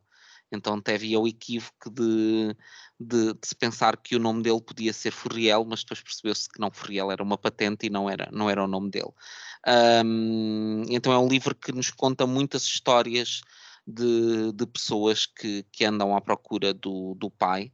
Um, que não sabem quem é o pai, que, que estão um bocadinho um, com a sua história incompleta um, devido à, à, questão da guerra colonial e, de, e das relações que se criaram entre uh, os militares portugueses e as populações, uh, e a Catarina Gomes agarrou nela e foi para a África tentar desenterrar estas histórias e, e, e registá-las e garantir que elas não ficavam esquecidas, que eu acho que é de facto algo muito importante, que é este uh, preservar da memória. Um, acho que é uma perspectiva muito interessante. Acho que a Catarina Gomes, uh, não tendo eu ainda lido nada, tenho que dizer que a Catarina Gomes está no meu top de autoras que eu tenho certeza absoluta que vou adorar tudo o que ela escreveu, porque parece-me que a perspectiva dela uh, é sempre muito interessante. Um, e aquilo que ela se propõe fazer é sempre muito interessante e não me parece, pelo feedback que tenho tido das pessoas que têm lido os livros dela, que uh, a essa perspectiva e vontade não esteja aliada a capacidade para concretizar e concretizar com qualidade.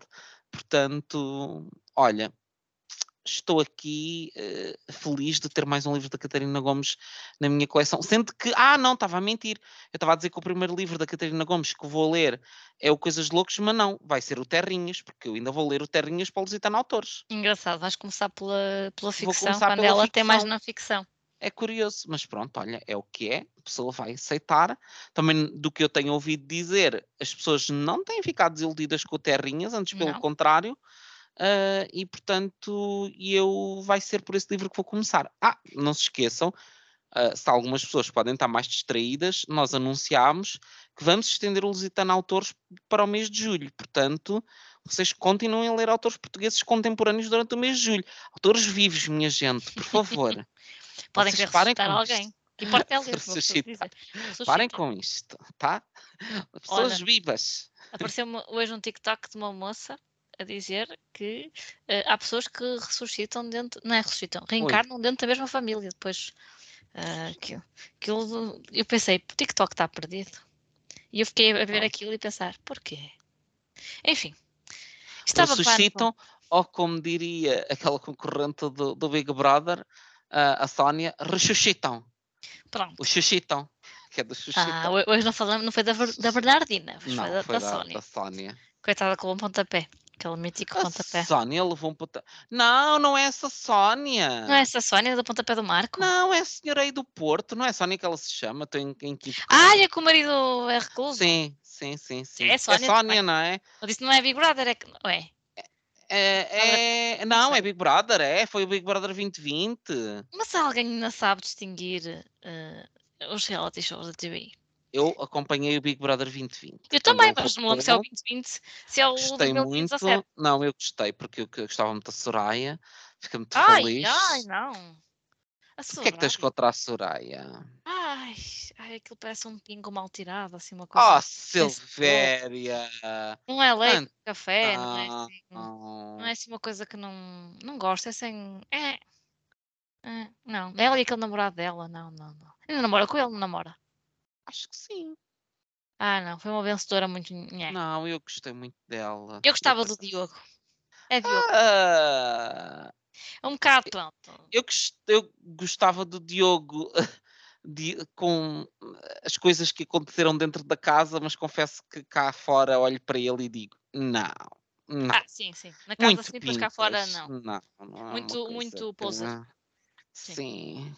Mas lá tinha a coisa sua. Não, não vou Sim, fazer isso. Muito não fazer. desestabilizava, sim. Tinha personalidade, coisa que os Mas outros não. conseguia ser um concorrente diferente de todos os outros. Nem que fosse irritante, mas era irritante de Ah, maneira sim, diferente. também. Antes ele do que a Jéssica. E. Olha, esse sim é que me irritava, o Jéssica e o namorado Ah, sim, que depois acabou, aquilo acabou logo. Aquele Ah. moço cujo nome ninguém se lembra. Pedro, Era Pedro. era. Que efeitos dele? Ninguém sabe. Ele é, ele é de Famalicão ou do. Não, é de. Ai, Passos Ferreira? se- Passos- Não, não é Passos. Eu acho que não é Passos de Ferreira. Eu acho que não é. Penafiel. É de Penafiel. Peixe, peixe. Eu não estava muito longe. Eu sabia que é P, era P, mas é Penafiel. Era de É, Penafiel. mas, mas é tudo ali na mesma zona, sim. Pronto, gostaram deste momento. Ah, Não é à toa que as coisas que, que são mais famosas de Passos de Ferreira são os móveis, não é? Verdade, já foi muito feliz em Passos Ferreira. Em cima de móveis. Eh, não, por acaso. Não. Agora Que você está a falar de móveis, Passos de Ferreira, e tu dizes já foi muito feliz em Passos Porque come-se bem em. Passos Ferreira, come-se muito. Olha, Eu a falar de móveis, Silvéria. João, Foste tu- feliz com o quê? Numa estante? Passos uma Ferreira também é cadeira? conhecido pelo Capão. O Capão de Friamundo. Como assim? Conta-me tudo. Tu, és, tu que és um homem da gastronomia, João, não sabes que é o Capão de. Friamundo? Friamundo é uma freguesia de Passos Ferreira. Sim.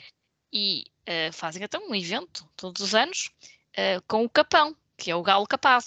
Ai, Por isso é Ok. gigante. ok. E é um prato típico de Passos Ferreira. E fazem até uma competição a ver qual é o melhor capão daquele ano, qual é o restaurante que ganha. Uhum. E o capão é uma coisa grande e cara. E que as pessoas juntam-se para comprar, não é? Um almoço de família ou um jantar de amigos eh, para comprarem um capão. Mas não se pode ir a um restaurante comer? Tem que se, tem que se comprar para cozinhar? Não, não, compras cozinhado já. Ah, compras Só compras cozinhado. o capão, é como o leitão, não é? Compras o capão todo. Ah, Não é? ah, não dá para pagar, quero uma asinha. Dê-me aí uma asinha Uma asinha, uma azona. São senhores, senhores galos, frangos, whatever. Não sei. Deve ser galo, sei cap- não sei. Não percebo nada disso. Pronto. Mas, mas é. Mas é o que é? Assado? Oh, filho, sei lá. Tu é que me estás a falar de tradição e agora a mãe diz que não sabe Não como é que aquilo é acho- confeccionado. Não me lembro como é que aquilo é confeccionado, mas, mas deve ser eh, como o frango churrasco, não, faço ideia. Posso estar a dizer uma grande asneira. Eh, Estava aqui a ver. hum, como é que se faz? Não sei. Pronto. Agora vamos ficar aqui na, na- É que depois não aparece o galo gigante, não é? Isto não aparece. Como é que se confecciona? Capão Ah, de Passos de Ferreira. Quem? Uma pessoa muito. este não digas podcast. Passos Ferreira. Ai, Friamundo pertence a Passos Ferreira, que- mas a freguesia de Passos Ferreira e a freguesia de Friamundo não gostam de ser confundidas. tem inimizades históricas. Ah, sim, é tipo. Sei lá, Braga Guimarães. Ah, embora sejam, sejam cidades e não, e não freguesias, mas já há essa rivalidade. Ah, quem é que vai ser a capital do Conselho? Pronto. Eh, como Guimarães e Braga têm a questão do capital distrito, não é? Eh, portanto, gostava de dizer como é que é confeccionado, mas as, as notícias também não dizem. Pronto. É Ah, isso. mas, Acho isto que é assim um, mas isto é assim um galo tão grande? É, é. É maior que o, que o normal, sim. Mas é o quê? Ah, também pai de um peru, pronto, está bem. É, mas é assado, sim. É assado, é, eu estou aqui a ver, é assado. Parece um peru. Mas é um frango? Pronto. Pronto, está bem, filha. Pronto, um dia vou a Friamonte comer um capão. Sim. Pronto. Momento Tá bem. de voltar aos livros. então? Podemos, podemos, que aquilo que eu vou dizer não tem nada a ver com, Então, com um capão, mas pronto. Olha, por acaso Pronto. tenho aqui um, um flamingo, uma cegonha, que não, que é isto? Não sei. Tem aqui uma, uma ave nesta, nesta capa. Isto é? Ah, eu acho que é um flamingo. Não, não é um flamingo, não. É um não é rua, não, é? Não, não, deve ser uma não é rosa. Não. Deve ser cegonha, não interessa. Porquê é que tem uma cegonha na capa destes livros? Não sei. É eu hoje não sei muitas coisas. Que é isto, Nossa Senhora? Ah, Estavas a falar de, de tinta da China, não é? Do Ferreal, meu nome do Estava pai. senhor. E eu vou voltar ah, ao meu registro sério, nem que seja só por 30 segundos. Curiosamente, este livro chama-se 38 e meio. E é um livro de crónicas da Maria Ribeiro. Porquê é que este livro estava na minha lista? Não faço ideia. Já estou, como tu dizes, não registro a proveniência ah, dos livros que constam da minha wishlist. Simplesmente estão lá. Em algum momento eu achei que, que queria. Ah, sei que a Maria Ribeiro é uma mulher com muitas profissões. Ah, é atriz, é cronista, atriz de cinema e televisão. Uh, participam no Tropa de Elite, inclusivamente, e na novela Império, da Rede Globo. Uh, 10 filmes, 20 novelas, é cronista do Globo e da revista TPM. Uh, ah, e foi apresentadora do Saia Justa. Uhum. Estas crónicas acho que foram publicadas na revista TPM e são assim entre o irónico, às vezes melancólicas, eh, às vezes despojadas, como muitas vezes são as autoras brasileiras, como eu gosto bastante, ehm, sobre a maternidade, sobre o casamento falhado, sobre o dia a dia, sobre Pokémon Go. Sim, sobre Pokémon Go. eu acho piada isto das crónicas porque algumas sim são datadas, não é? Mas se são datadas numa época que nós vivemos e que ainda temos uh, relativamente presente, um, acaba por ser interessante, porque é uma visão de outra pessoa que viveu os mesmos acontecimentos que nós, noutras, muitas vezes noutra parte do mundo, uh, e é uma outra mulher com outras visões. E eu gosto de, de, de ler estas crónicas e tenho alguma expectativa. Um, relativamente a elas, porque espero que seja assim num tom quase Tati Bernardi, mas posso Uhum. estar uh, enganada e pode ser igualmente bom de outros, de outro registro. Uh, já não me lembro, acho que foi alguém que falou deste livro Não Vale a Pena. Não faço ideia. Mas uh, aceitem, aceitem que ele está aqui. Pronto. Está aí e há de estar muito bem. Ahm, agora, falando de livros ilustrados, ahm, eu não, não foi um erro, Ok. mas foi algo inesperado que aconteceu, que na noite em que eu fui ah, à hora H da Imprensa Nacional Casa da Moeda, sim, porque Imprensa Nacional Casa da Moeda, este ano tinha, um, depois de eu ter Não, não foi por minha causa. Eu sei que nós achamos sempre no Instagram que tudo o que acontece porque nós dizemos alguma coisa sobre o tema e depois algo acontece que é porque nós dissemos, mas não. Há acontecimentos que não são porque nós dissemos.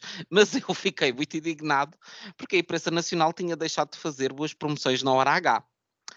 Ah, e eles não ouviram o que eu tinha para dizer, porque quem sou eu, mas da sua mente devem ter pensado: é pá, se cá devíamos melhorar as nossas promoções na hora H. E então fizeram uma estante com livros a 80% de desconto. E eu Hum. dei gritinhos dentro de mim e disse: ah! Não, não foi dentro lá, de ti, tu deste mesmo fora gritinhos. também. Ah, estavam lá livros de, de autor, eles têm uma coleção de autores lusófonos que têm estado a- a, a publicar e estavam lá dois desses livros que eu adquiri, mas não é desses livros que eu vou falar. Porque é que aconteceu? Ahm, estava eu a pagar os livros que tinha comprado na hora H, que ainda me deu, eu comprei para aí uns ah, um, dois, três, quatro, cinco livros, creio, e paguei para aí 20 euros. Ahm, Estava eu a pagar isto e de repente olho assim para o lado e digo: Que é isto?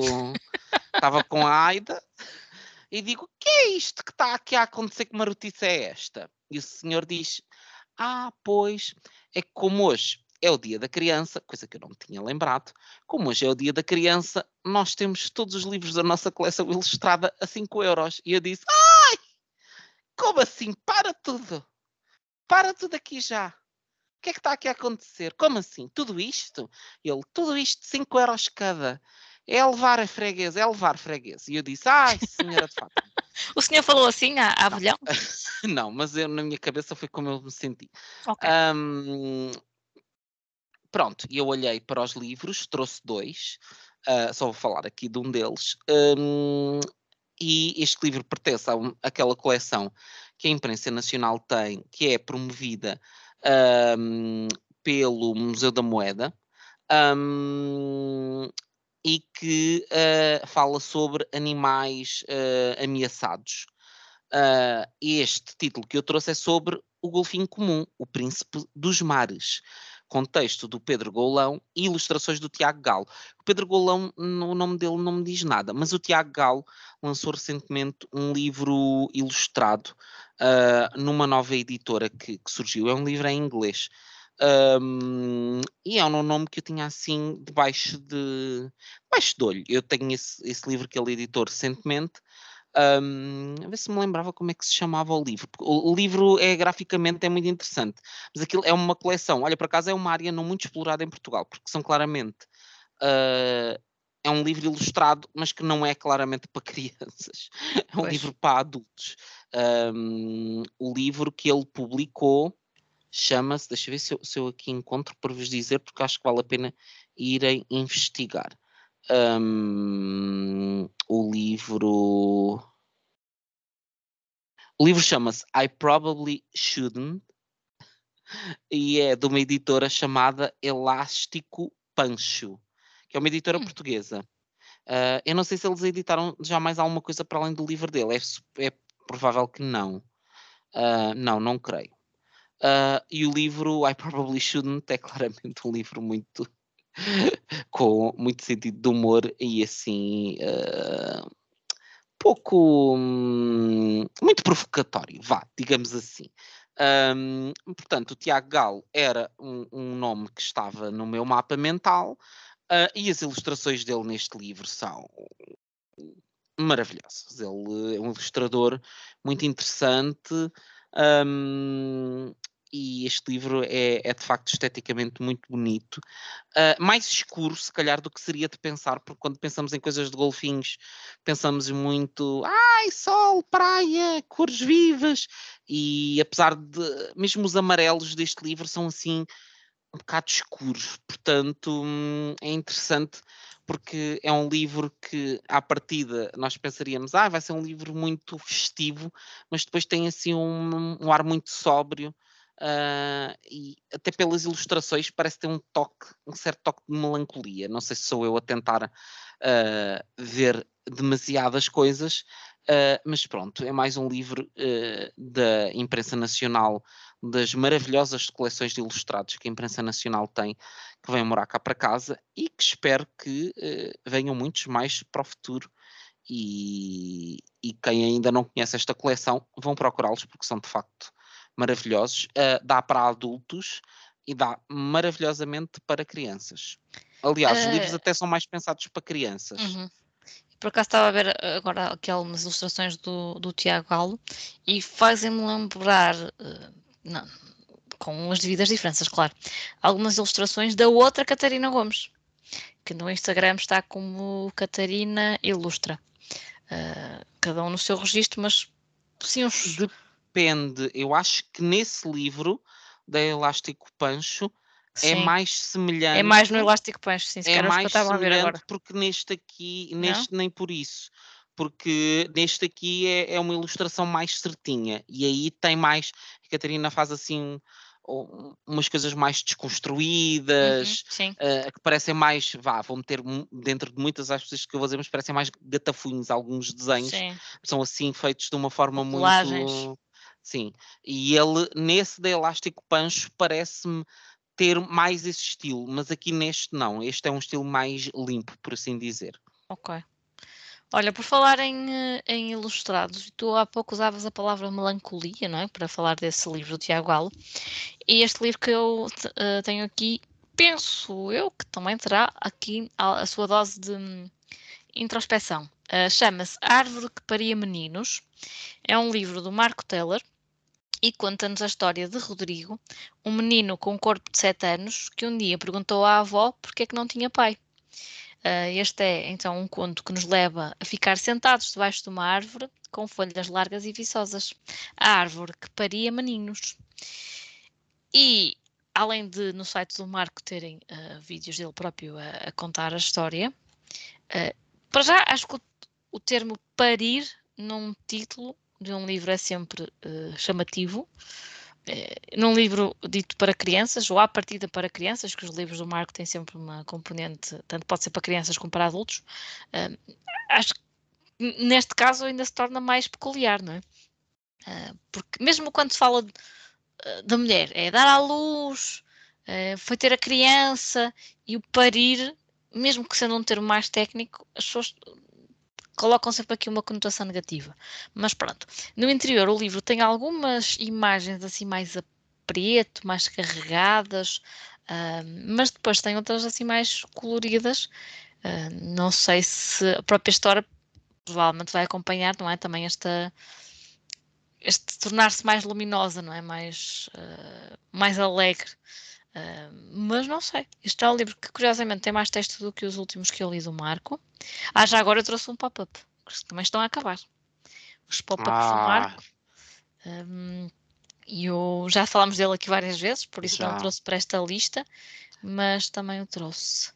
E, e olha, não sei, estou aqui pronto para tenho, descobrir. Também o tenho e estou muito, muito entusiasmado com ele. Tenho este e não só. Tenho. Comprei também aquele do. Ai, como é que se chama? O Homem que Roubava Pedras, é assim que se chama? Não sei. Eu baralho sempre. Hoje então estou péssimo para títulos. Nossa, o homem que carregava pedras. Carregava, não roubava, carregava. Não sabes? Mas deve ser propriedade dele, vá. tenho esse e tenho a continuação, tenho o segundo volume. Um, e o marco é sempre. É uma paragem obrigatória. Olha, deve ter sido da banca onde eu comprei mais livros. Se pensar se isto é verdade. é capaz de ser, não é capaz. Uh, entre, entre, isso e a hora H da Leia. Que na hora H da Leia comprei uh, bastantes livros, mesmo porque comprei ilustrados e bandas desenhadas. Sim, acho também. E há assim vários volumes. Também, sim, talvez aí. Comprei Mas o é Árabe do Futuro, pai dos Sim, volumes. exatamente. E depois comprei dois volumes do, do Peter Pan, do Luizel. Um, e portanto, acho que a Leia foi aquela banca onde eu comprei mais livros, no geral. Mas uh, a segunda deve ter sido tanto o Marco, porque eu comprei três livros dele e comprei mais outros dois livros. Portanto, comprei cinco livros no total. Uhum. Okay. Foram tudo compras que me deixaram muito feliz.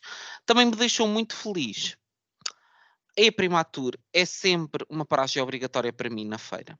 Porque a Primatur é daquelas editoras que não faz grandes promoções, a menos uhum. que a uhum. pessoa uh, faça a subscrição prévia do livro e aí tens, acho que são uns 30% de desconto. Olha, eu falando nisso, uh, subscrevi um livro.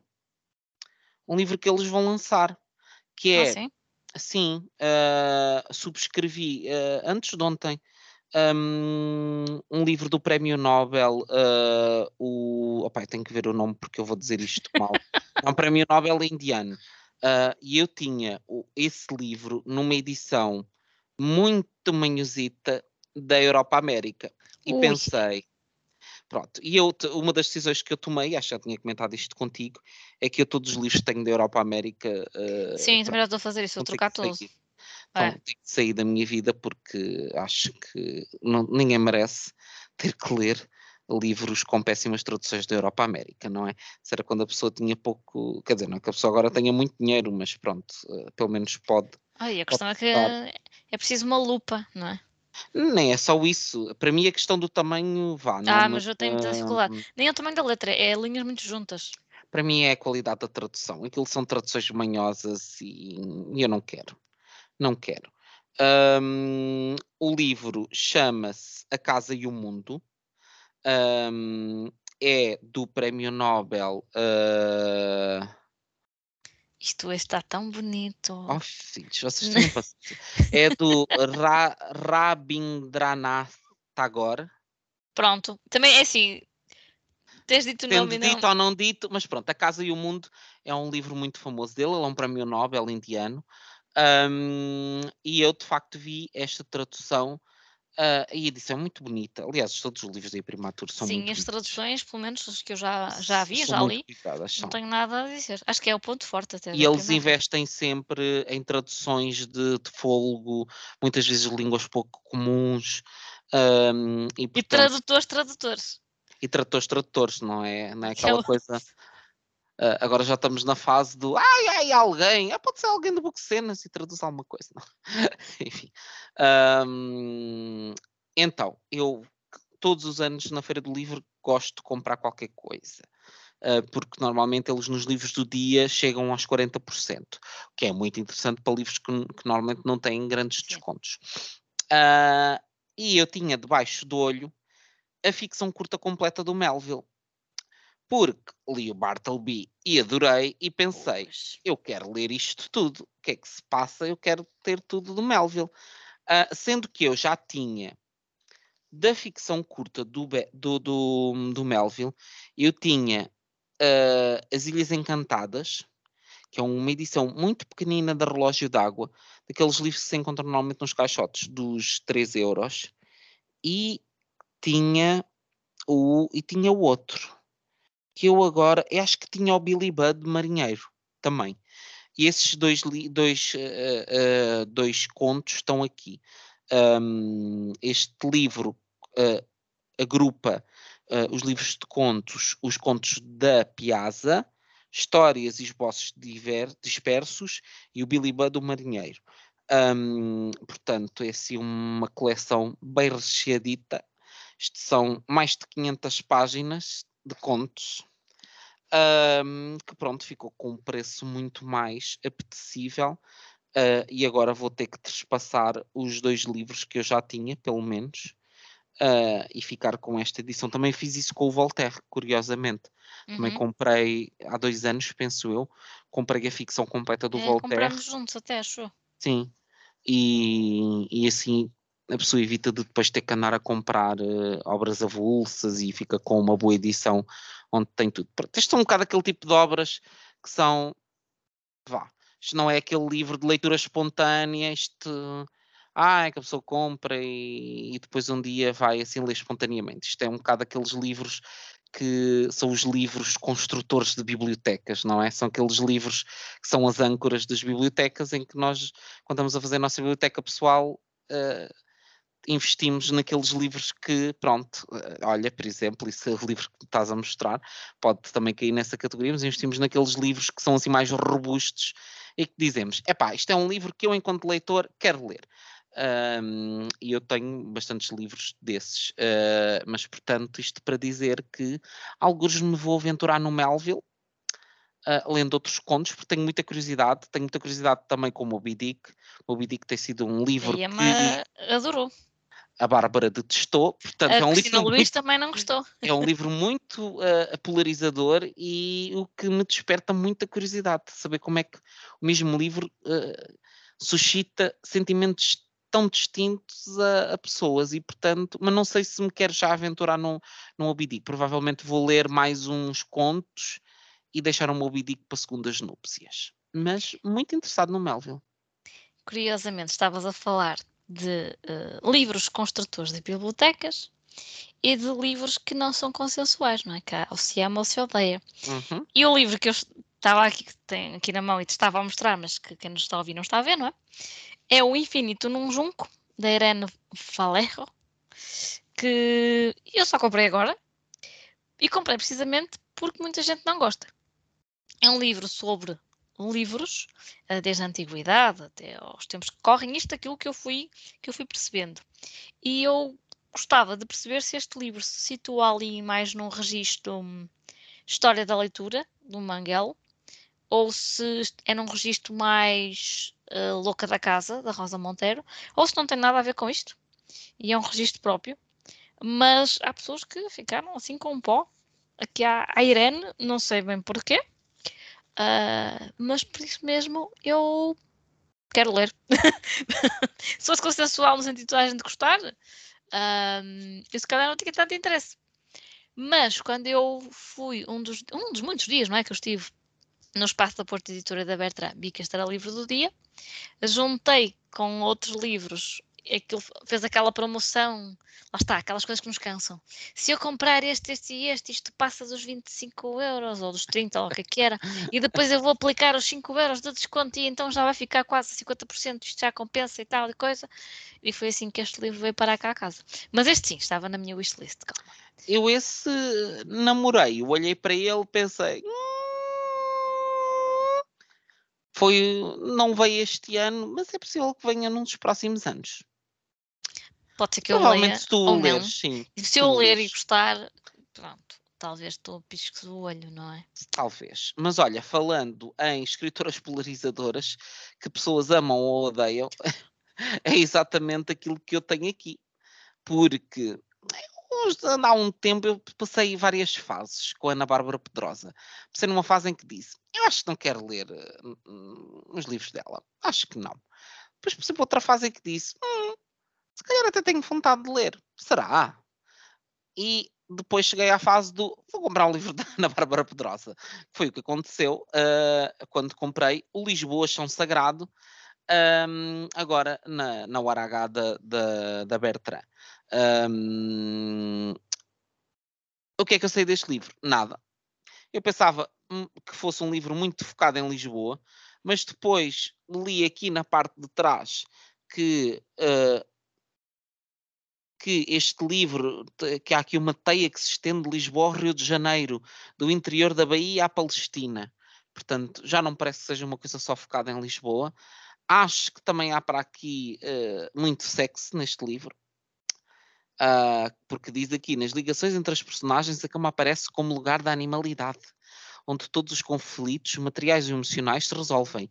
O amor, a falta dele, o tédio, a tristeza, o luto, a vingança, a excitação, o estímulo da decadência. Portanto, acho que isto vai meter fora bola do grosso. Uh, pois, eu acho que foi isso que eu trouxe da biblioteca. Sim. Uh, porque tinha ido assistir à, à, apresentação do novo livro da Ana Bárbara, O Amor Estragado, uh, lá na Feira do Livro. Uh, o Amor Estragado tem uma visão que eu acho peculiar. É um livro sobre violência doméstica. Uhum. Como há muitos, e o tema, infelizmente, é sempre muito atual, mas a perspectiva é um bocadinho diferente, porque uh, acho que se foca bastante naquilo que o irmão do agressor pensa sobre tudo isto. Uh, e o facto de o agressor ser irmão dele, será que os laços de sangue prevalecem de alguma forma? Que tendes a desculpar o teu irmão ou não? Pronto acho que também irá um bocadinho por aí, mas lá está, não, não li, foi só aquilo que foram dizendo na, na apresentação. O livro foi apresentado não só pelo editor, mas também pelo Itamar uh, Vieira Júnior, uh, e portanto fiquei assim. Hum, tendo em conta que eu adorei o Tortarado, tem ali um selo de qualidade do, do Itamar, eu fiquei ali curiosa e então vi um outro livro da Ana Bárbara na biblioteca e disse, ai, quero levar este comigo.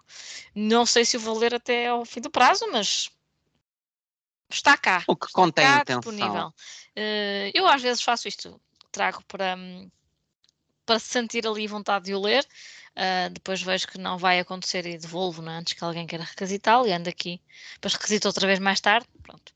Uh, é muito uma questão de, olha, o que a agenda literária me, me vai uh, decretando, uhum. ou os apetites, pronto. Compreendo. Olha, mas por falar em mulheres, pronto, então agora estamos aqui na reta final. Nossa, até estávamos aqui quase a casar os nossos livros sem combinar. É verdade. Vês como espontâneo é que às vezes corre melhor?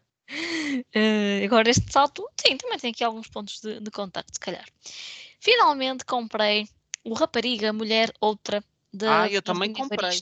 Também comprei. Ah, vencedor do Booker Prize em 2019. Uh, Aliás, nesse ano uh, ganhou a uh, Bernardina Evaristo e a, e, uh, a, Atwood com o Testamentos, que eu também uhum. comprei este ano.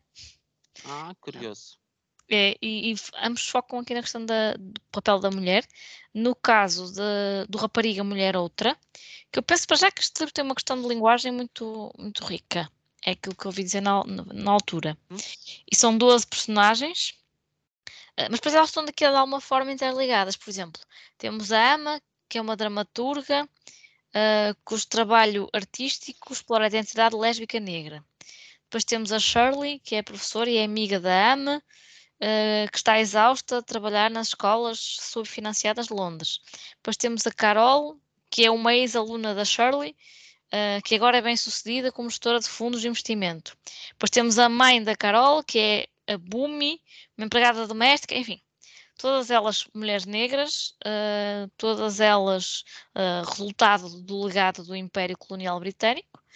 Uh, vamos ter aqui as histórias das famílias, dos amigos, dos amantes, todas elas, e espero que isto não se confunda, não é? Que, que seja aqui bastante clara esta divisão e ao mesmo tempo os pontos de contacto, uh, mas dizem que é muito bem escrito, foca bastante as questões de identidade, de género, de classe, uh, de imigração, etc.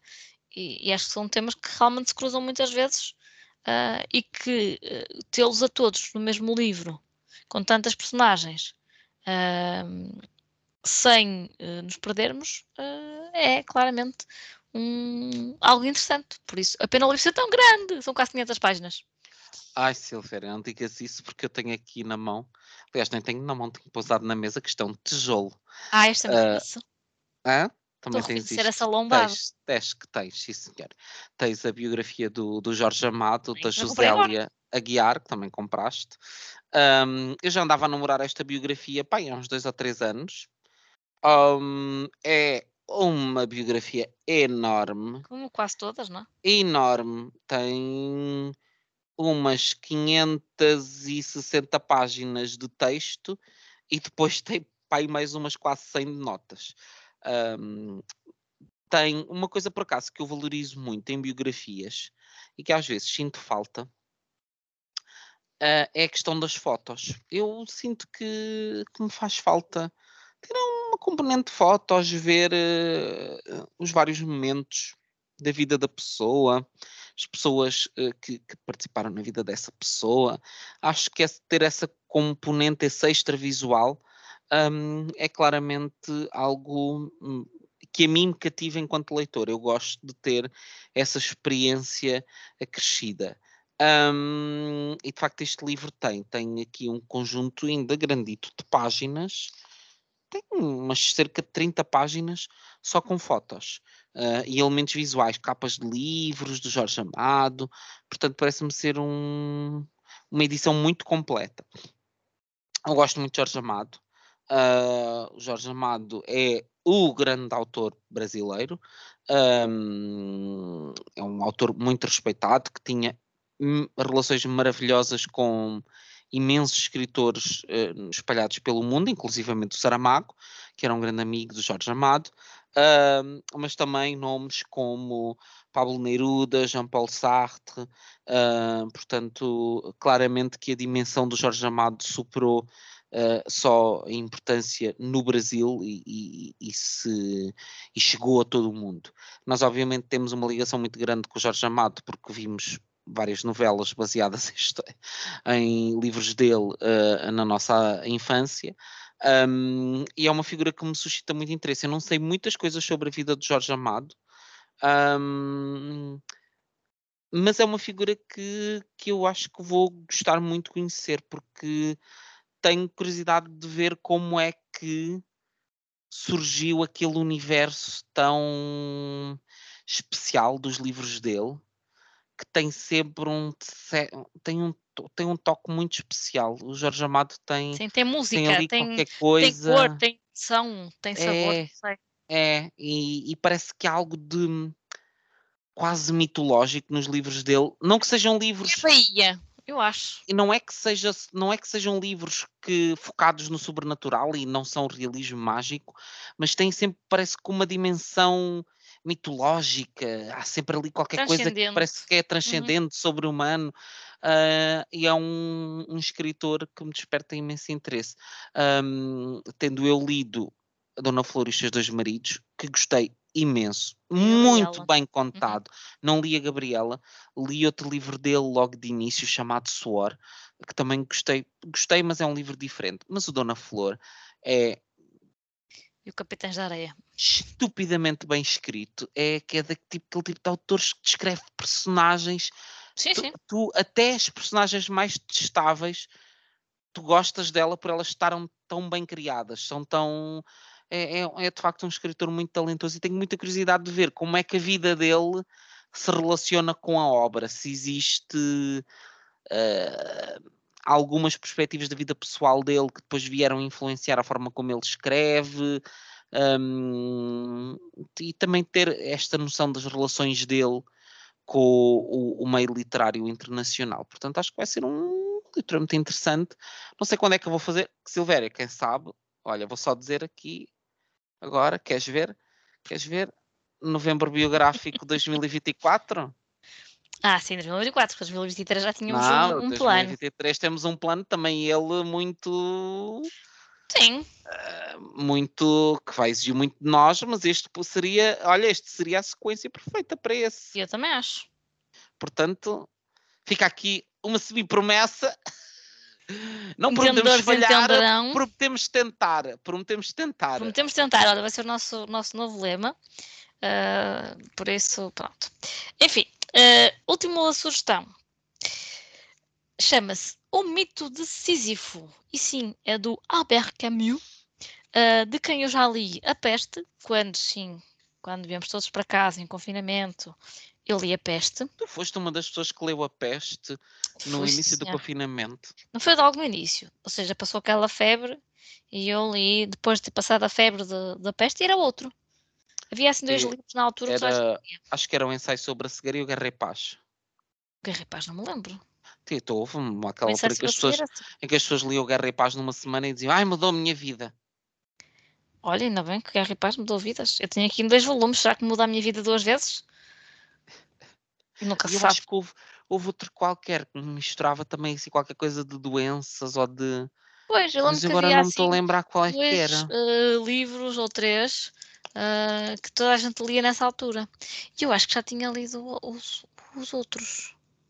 Os 10 livros mais lidos da quarentena.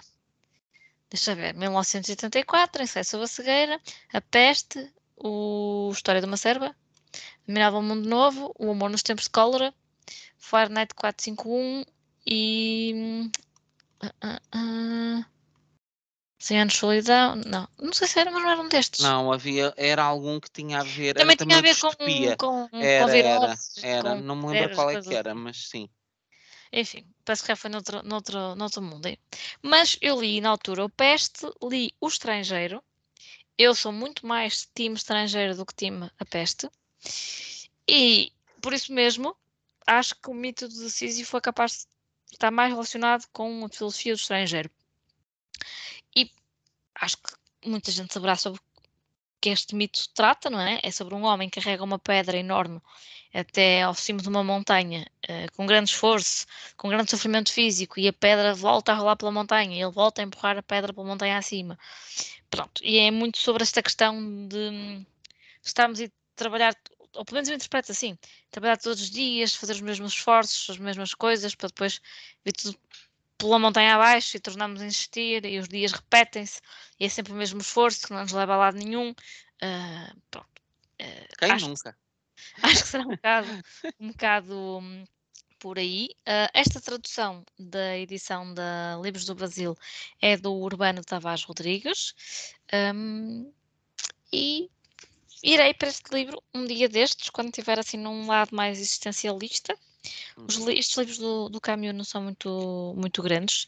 Já o Estrangeiro também é pequeninito. Este tem 130 páginas, mais ou menos.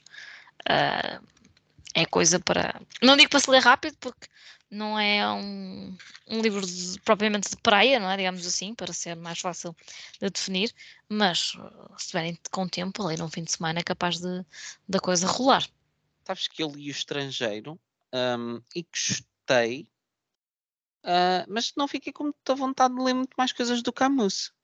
Tenho, tenho a Peste, e a Peste quero ler. Por acaso eu acho que tenho uma edição péssima da Peste. É, mas, mas é desta.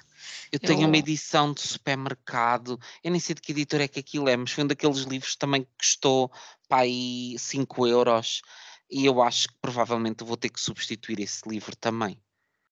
porque ninguém merece ler A Peste numa edição péssima, não é? Não, nem, nem a peste merece tal coisa. Pronto. Uh, tenho vontade de ler A Peste, mas não tenho vontade de ler muito mais coisas do Camus. Não sei, vou, vou, esperar para ler A Peste e depois ver o que é que se me suscita. Mas eu não, não adorei o estrangeiro, gostei. É, um, é um bom livro, mas não mas, foi. Mas tipo... sabes que hum, lê-lo durante o confinamento foi uma experiência interessante. Também porque eu já o li depois de ter passado aqueles primeiros dias de hum, loucura total. Sim, mas, mas a loucura. A falar da peste. É a peste, sim. O que é que, que sim, eu, eu, li foi o estrangeiro. Não, não mas na, na, na peste. Hum, ter lido aquilo um bocadinho depois, toda a gente ter lido e daquela febre inicial, eh, fez-me quase rir, porque aquilo tem muitos pontos de contacto com a nossa realidade, não é?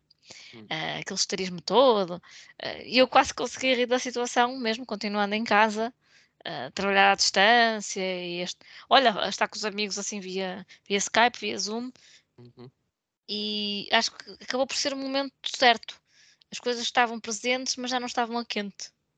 E eu uhum. também consegui avaliar melhor o livro porque já não me deixei propriamente influenciar pelo calor do momento.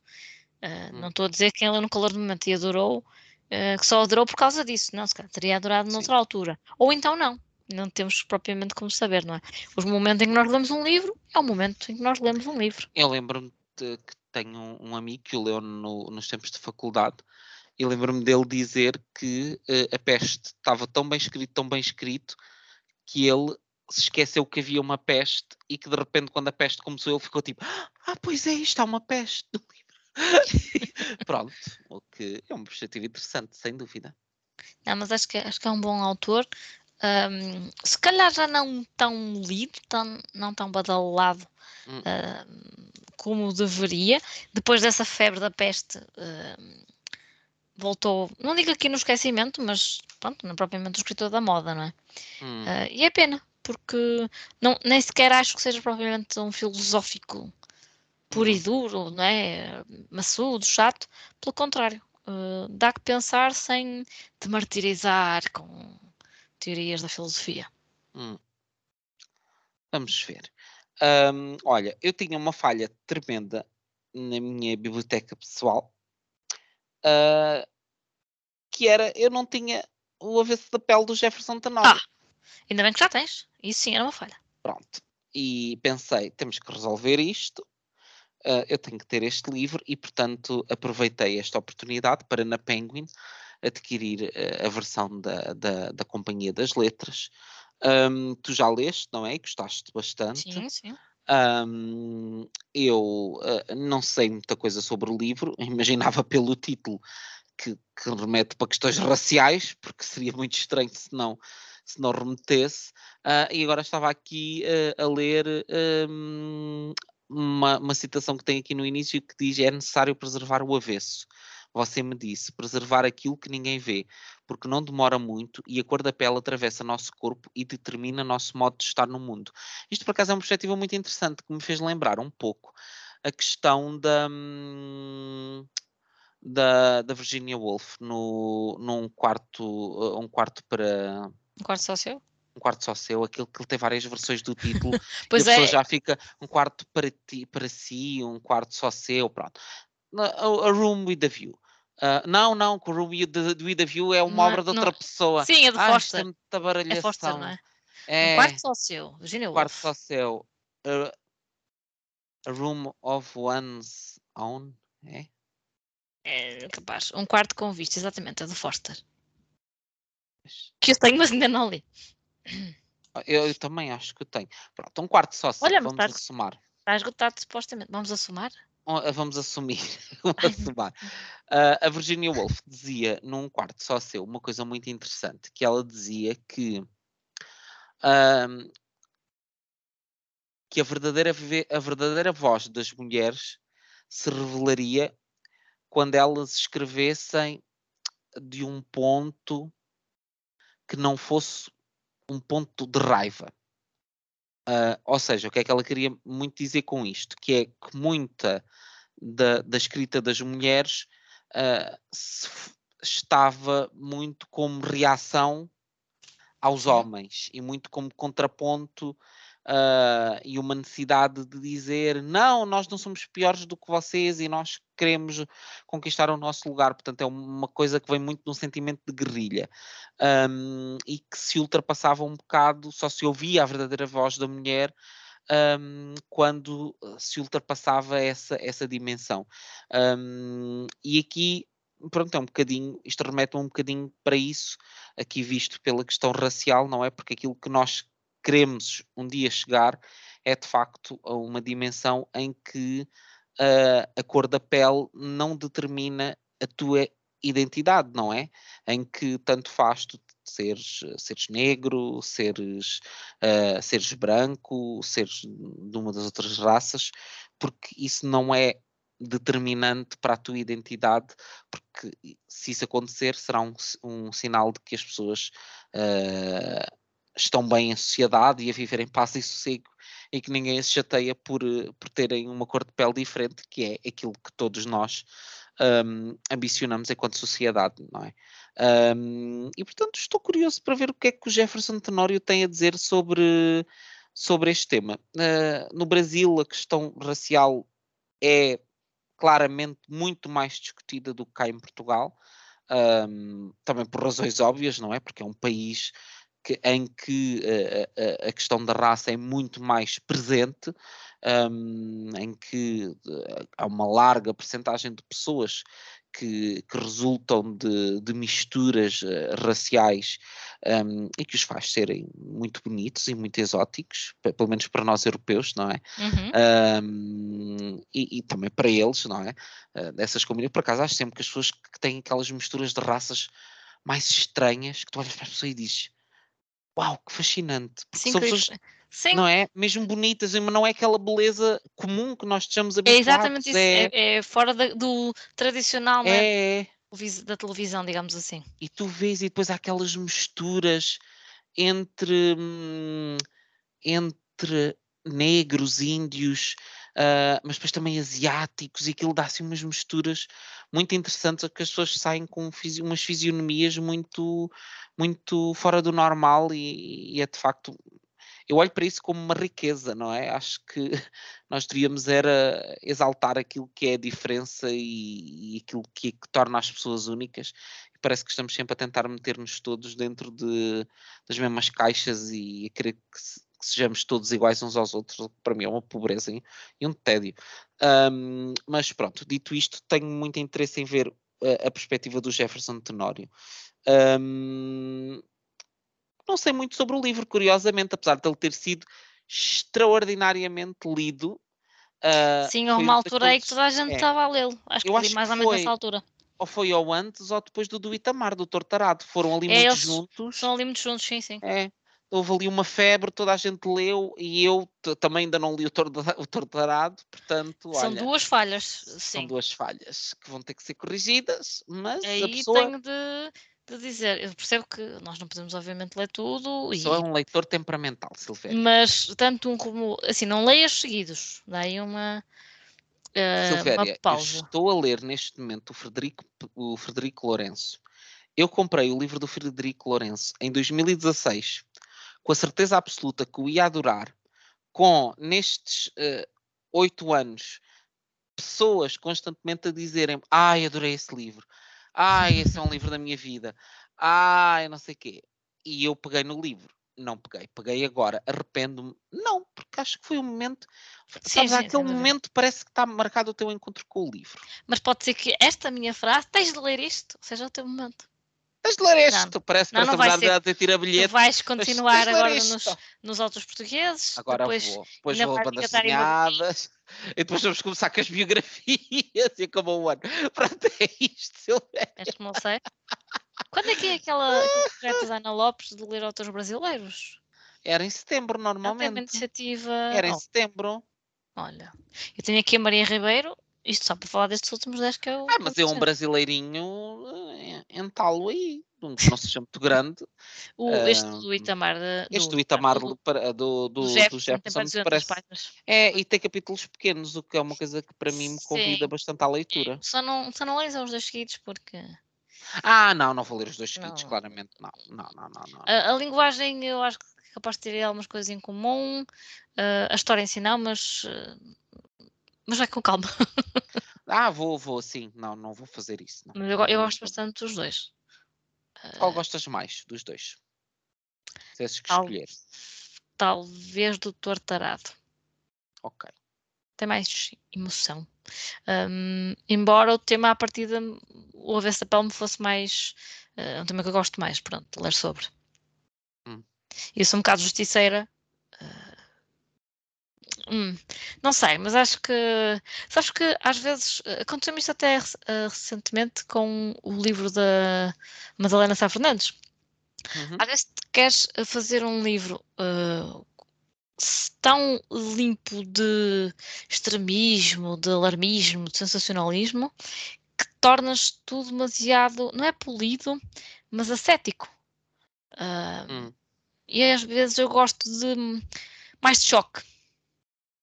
Não sei, eu depende, porque depende da forma como está escrito, porque eu vejo muitas vezes essa escrita mais minimalista e é incisivo. mais Uh, eu, eu, muitas vezes vejo isso quase como um, um certo toque de, hum, de rendição de, perante os factos que estás a falar, do género. Isto é tão esmagador que eh, eu vou só relatar.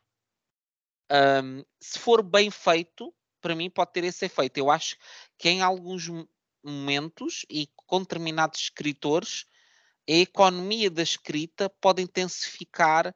Sim, sim. Uh, e é simples, mas é diferenciador. Pode intensificar a força, porque eu acho que tem o poder, um, especialmente quando são coisas muito fortes, quando o escritor parece que quase que ultrapassas a barreira do eu não tenho necessidade de dizer o que é que eu sinto sobre isto. Eu vou-te dizer o que é que aconteceu e nós vamos estar numa espécie de, de comunhão de pensamento sobre o que aconteceu, porque tu vais ler nos meus silêncios aquilo que eu não te estou a dizer. Atenção, não estou a dizer que é isso que acontece com ela, não faço ideia, não li, não estou a dizer que enquanto conceito me pode fazer sentido e já tive livros em que essa economia me fez sentir mais uh, atiçado. Eu, por exemplo, há um uhum. conto do Valério Romão em que eu sinto que ele põe-se numa perspectiva muito de relatar acontecimentos. É o que está no da família. É, é um dos que está no da família, sim. Hum. É, é, eu acho que é aquele do. Se bem que é, é exuberante, porque a história em si é exuberante. Mas ele conta-te aquilo muito na perspectiva de relatar a história. Um, é o. É, é, um que tem um título grande que é E assim começámos a esquecer a mãe, uma coisa assim do género. Não é bem assim o título, tem outro título, mas é assim parecido que eu não. À medida que fomos esquecendo a mãe, foi uma coisa do, assim do género.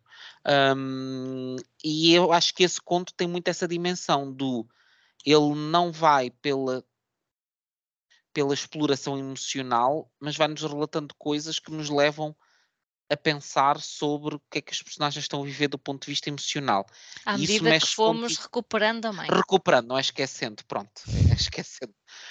Faz sentido o título, pronto. Um, de uma maneira muito estranha. Acho que era ah, este que a Emma estava a ler.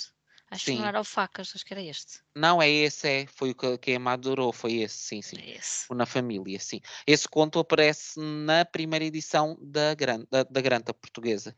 Hum. Um, foi o já primeiro. Já tinhas falado dele, sim. Já, já. Acho que é talvez o meu conto favorito da língua portuguesa. Hum. Possivelmente. É assim, uma padrada. Muito bem nada. Pronto, é o Valério. Uh, mas se for por essa perspectiva, talvez me convença. Não sei, vou ter que o ler. Um, mas sim, depois, muitas vezes o que acontece com esses livros é que, especialmente estes livros de ondas, é que depois as pessoas começam a ter um determinado tipo de discurso. Olha, é um bocado como a Irene Valerro cria-se a onda do. As pessoas começam a dizer determinado tipo de coisas sobre um livro, depois vão, todas as pessoas vão dizer a mesma coisa sobre o livro. Porque as pessoas quase que sentem uma obrigação de. Acho que as pessoas, mesmo que às vezes, nem digo que seja feito com maldade, mas acho que mesmo que as pessoas tenham uma opinião ligeiramente diferente, parece que depois, quando vem muita unanimidade à volta de uma coisa, atenção, não estou a falar sequer de unanimidade de gostar ou não gostar, mas da unanimidade da forma como o livro é interpretado e encarado. Um, às vezes acho, acho, que as pessoas se acanham e dizem: é pá, está toda a gente a concordar muito. Eu até discordo numa coisa ou outra, mas pronto, como até concordo com algumas uhum. coisas, pronto, vamos, uh, vamos passar. Um, uh, eh, mas não faço ideia, eu tenho que ler o livro para, para ter assim essa uhum. opinião uhum. forte sobre ele. Acho que vou ter uma opinião forte. Não me parece que seja hum. um livro que não se presta que a pessoa tenha opiniões fortes. O tema é forte. Ora sim. E mais não digo. Pronto, vamos ver se eu leio ainda agora para Lusitano Autores, quem sabe? Ok. E pronto. Pronto, é isto. Foi isto. Muitos mais livros foram comprados. Uh... Havemos de os ler. Sim, eu espero uh, ler antes de morrer. Falecermos, se não falecermos e não tivermos, pronto, Ai. doar à Biblioteca Municipal. Espero que seja daqui a muitos anos. É assim, eu qualquer dia, pronto, para já ainda posso tirar o, o bidé e pôr de, livros naquele sítio. Pronto, já Fazemos como a Manguel, dizemos, olha, eu não tenho espaço em casa, eu quero meter isso aqui no, no edifício da Câmara para as pessoas Olha, filha, eu não ia muito longe, se calhar. Mas é assim, pronto, dizer que ia pôr na, os livros na casota da Nikita. Não vou porque a Nikita não tem casota, não é? Uh... E mesmo que tivesse, coitadinha não. da Nikita. coitadinha. A Nikita o quê? Casota da Nikita que havia lá cinco livros, coitadinha. Verdade, verdade. Oh, Nikita. É, não dava, nunca. Olha, a Nikita uh, gosta muito de livros. Ela e a Mel adoram pôr-se em cima deles. Tu tens livros mais pesados que a Nikita. Uh, não. Deves ter. Não tens livros mais pesados que a Nikita? Não. Deves ter. A Nikita neste momento está com 4 kg e tal. Hum. Portanto, não. Pronto, tá Pesei recentemente o, o Dog Mendonça. E o Dog Mendonça é pesado. O Dog Mendonça tem quase 2 kg, 1 kg 900. Pronto. As coisas que eu sei. São quase duas Nikitas. Quase duas Nikitas, vês? Não, não, meia Nikita. Aliás, são, dois livros são quase uma Nikita. É isso mesmo. Por isso, é assim, é, é, a minha, cadela tem que, tem que, faz, que merecer o espaço que ocupa nesta casa, mesmo que seja pouco. o espaço que é precioso. Ela vai lutar com um livro. Ela vai dizer, não, eu quero. Por isso é que ela se em cima dos teus livros. Ela está a marcar o território. Ela está a dizer, não, este lugar é meu. Não, isso é Mel, não é Mel é que se deita em cima dos livros. Ah, sim, sim, mas é que se apanhar também. E uh, gostam as duas de coçar o dente no, nos cantos dos ah, livros. Ah, isso é que não parece muito Fazem bem. as duas a mesma coisa curiosamente. Não parece muito bem. E acho que é uma prática comum. Recebi hoje algumas mensagens no Instagram que se davam conta disso. Sabes que os gateiros Pronto. e os. Por acaso, o dono de gato é o gateiro e o, o tutor de cão não, não, não é o cãozeiro. Não... É o cadeleiro. Não há. Neste sim, caso é uma cadela, assim. Não sei. Mas o, o, o, o, pronto, o tutor de cão, não é? Isto sou sempre tudo muito mal. Uh, não, as pessoas não falam tanto sobre os cães como com os gatos. Não há tantos padrões, não é? Não há tanta coisa em comum, tantas manias de simular a todos os cães como há nos gatos. Os cães, os cães são menos temperamentais. Alguns, vá, estou a falar da generalidade. sim, sim, mas os meus cães sempre foram menos temperamentais que a, que a gata, sem dúvida. Sim, os meus também. Mas pronto, olha, e é isto. É isto. Acho que sinto que trocamos uh, várias palavras ao longo desta conversa. Mas faz parte, não Algumas é? demos conta, outras eu tenho a certeza que nós não demos. Uh, mas uh, dia normal.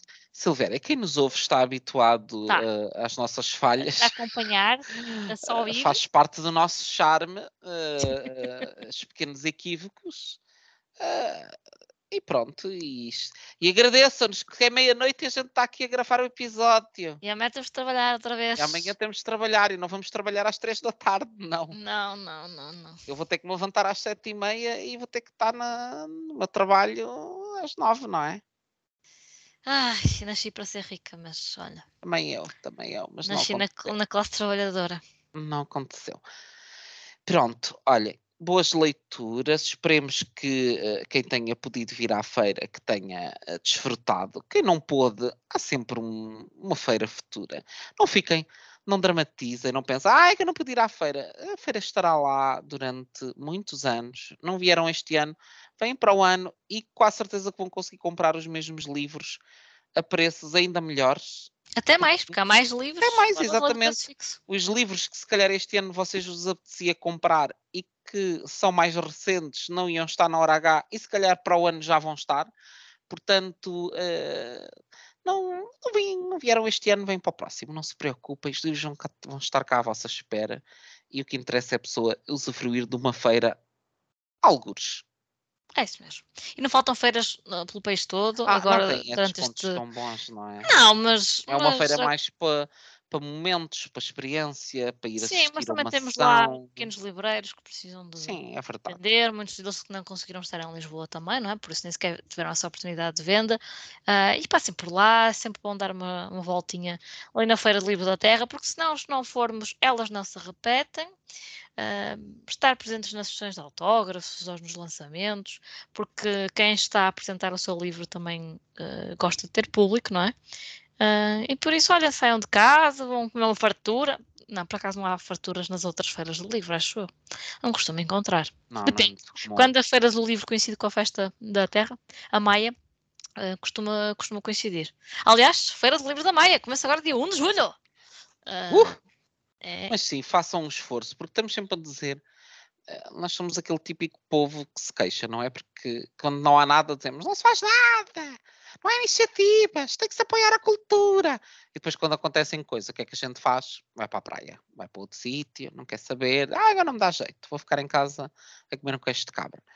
E pronto, nós temos que, se queremos que as coisas aconteçam, temos que também dar um bocadinho de nós para estimular que isso que esses eventos se mantenham, não é? Porque se ninguém tem interesse, o que é que as pessoas vão pensar? Olha, para que é que estamos aqui com o trabalho a organizar uma coisa que, é que ninguém depois vem, não é? Mais vale estarmos sossegaditos, assim ninguém se chateia. Pronto, e depois o que é que as pessoas vão dizer? Ai, não se faz nada, pois não há atividades.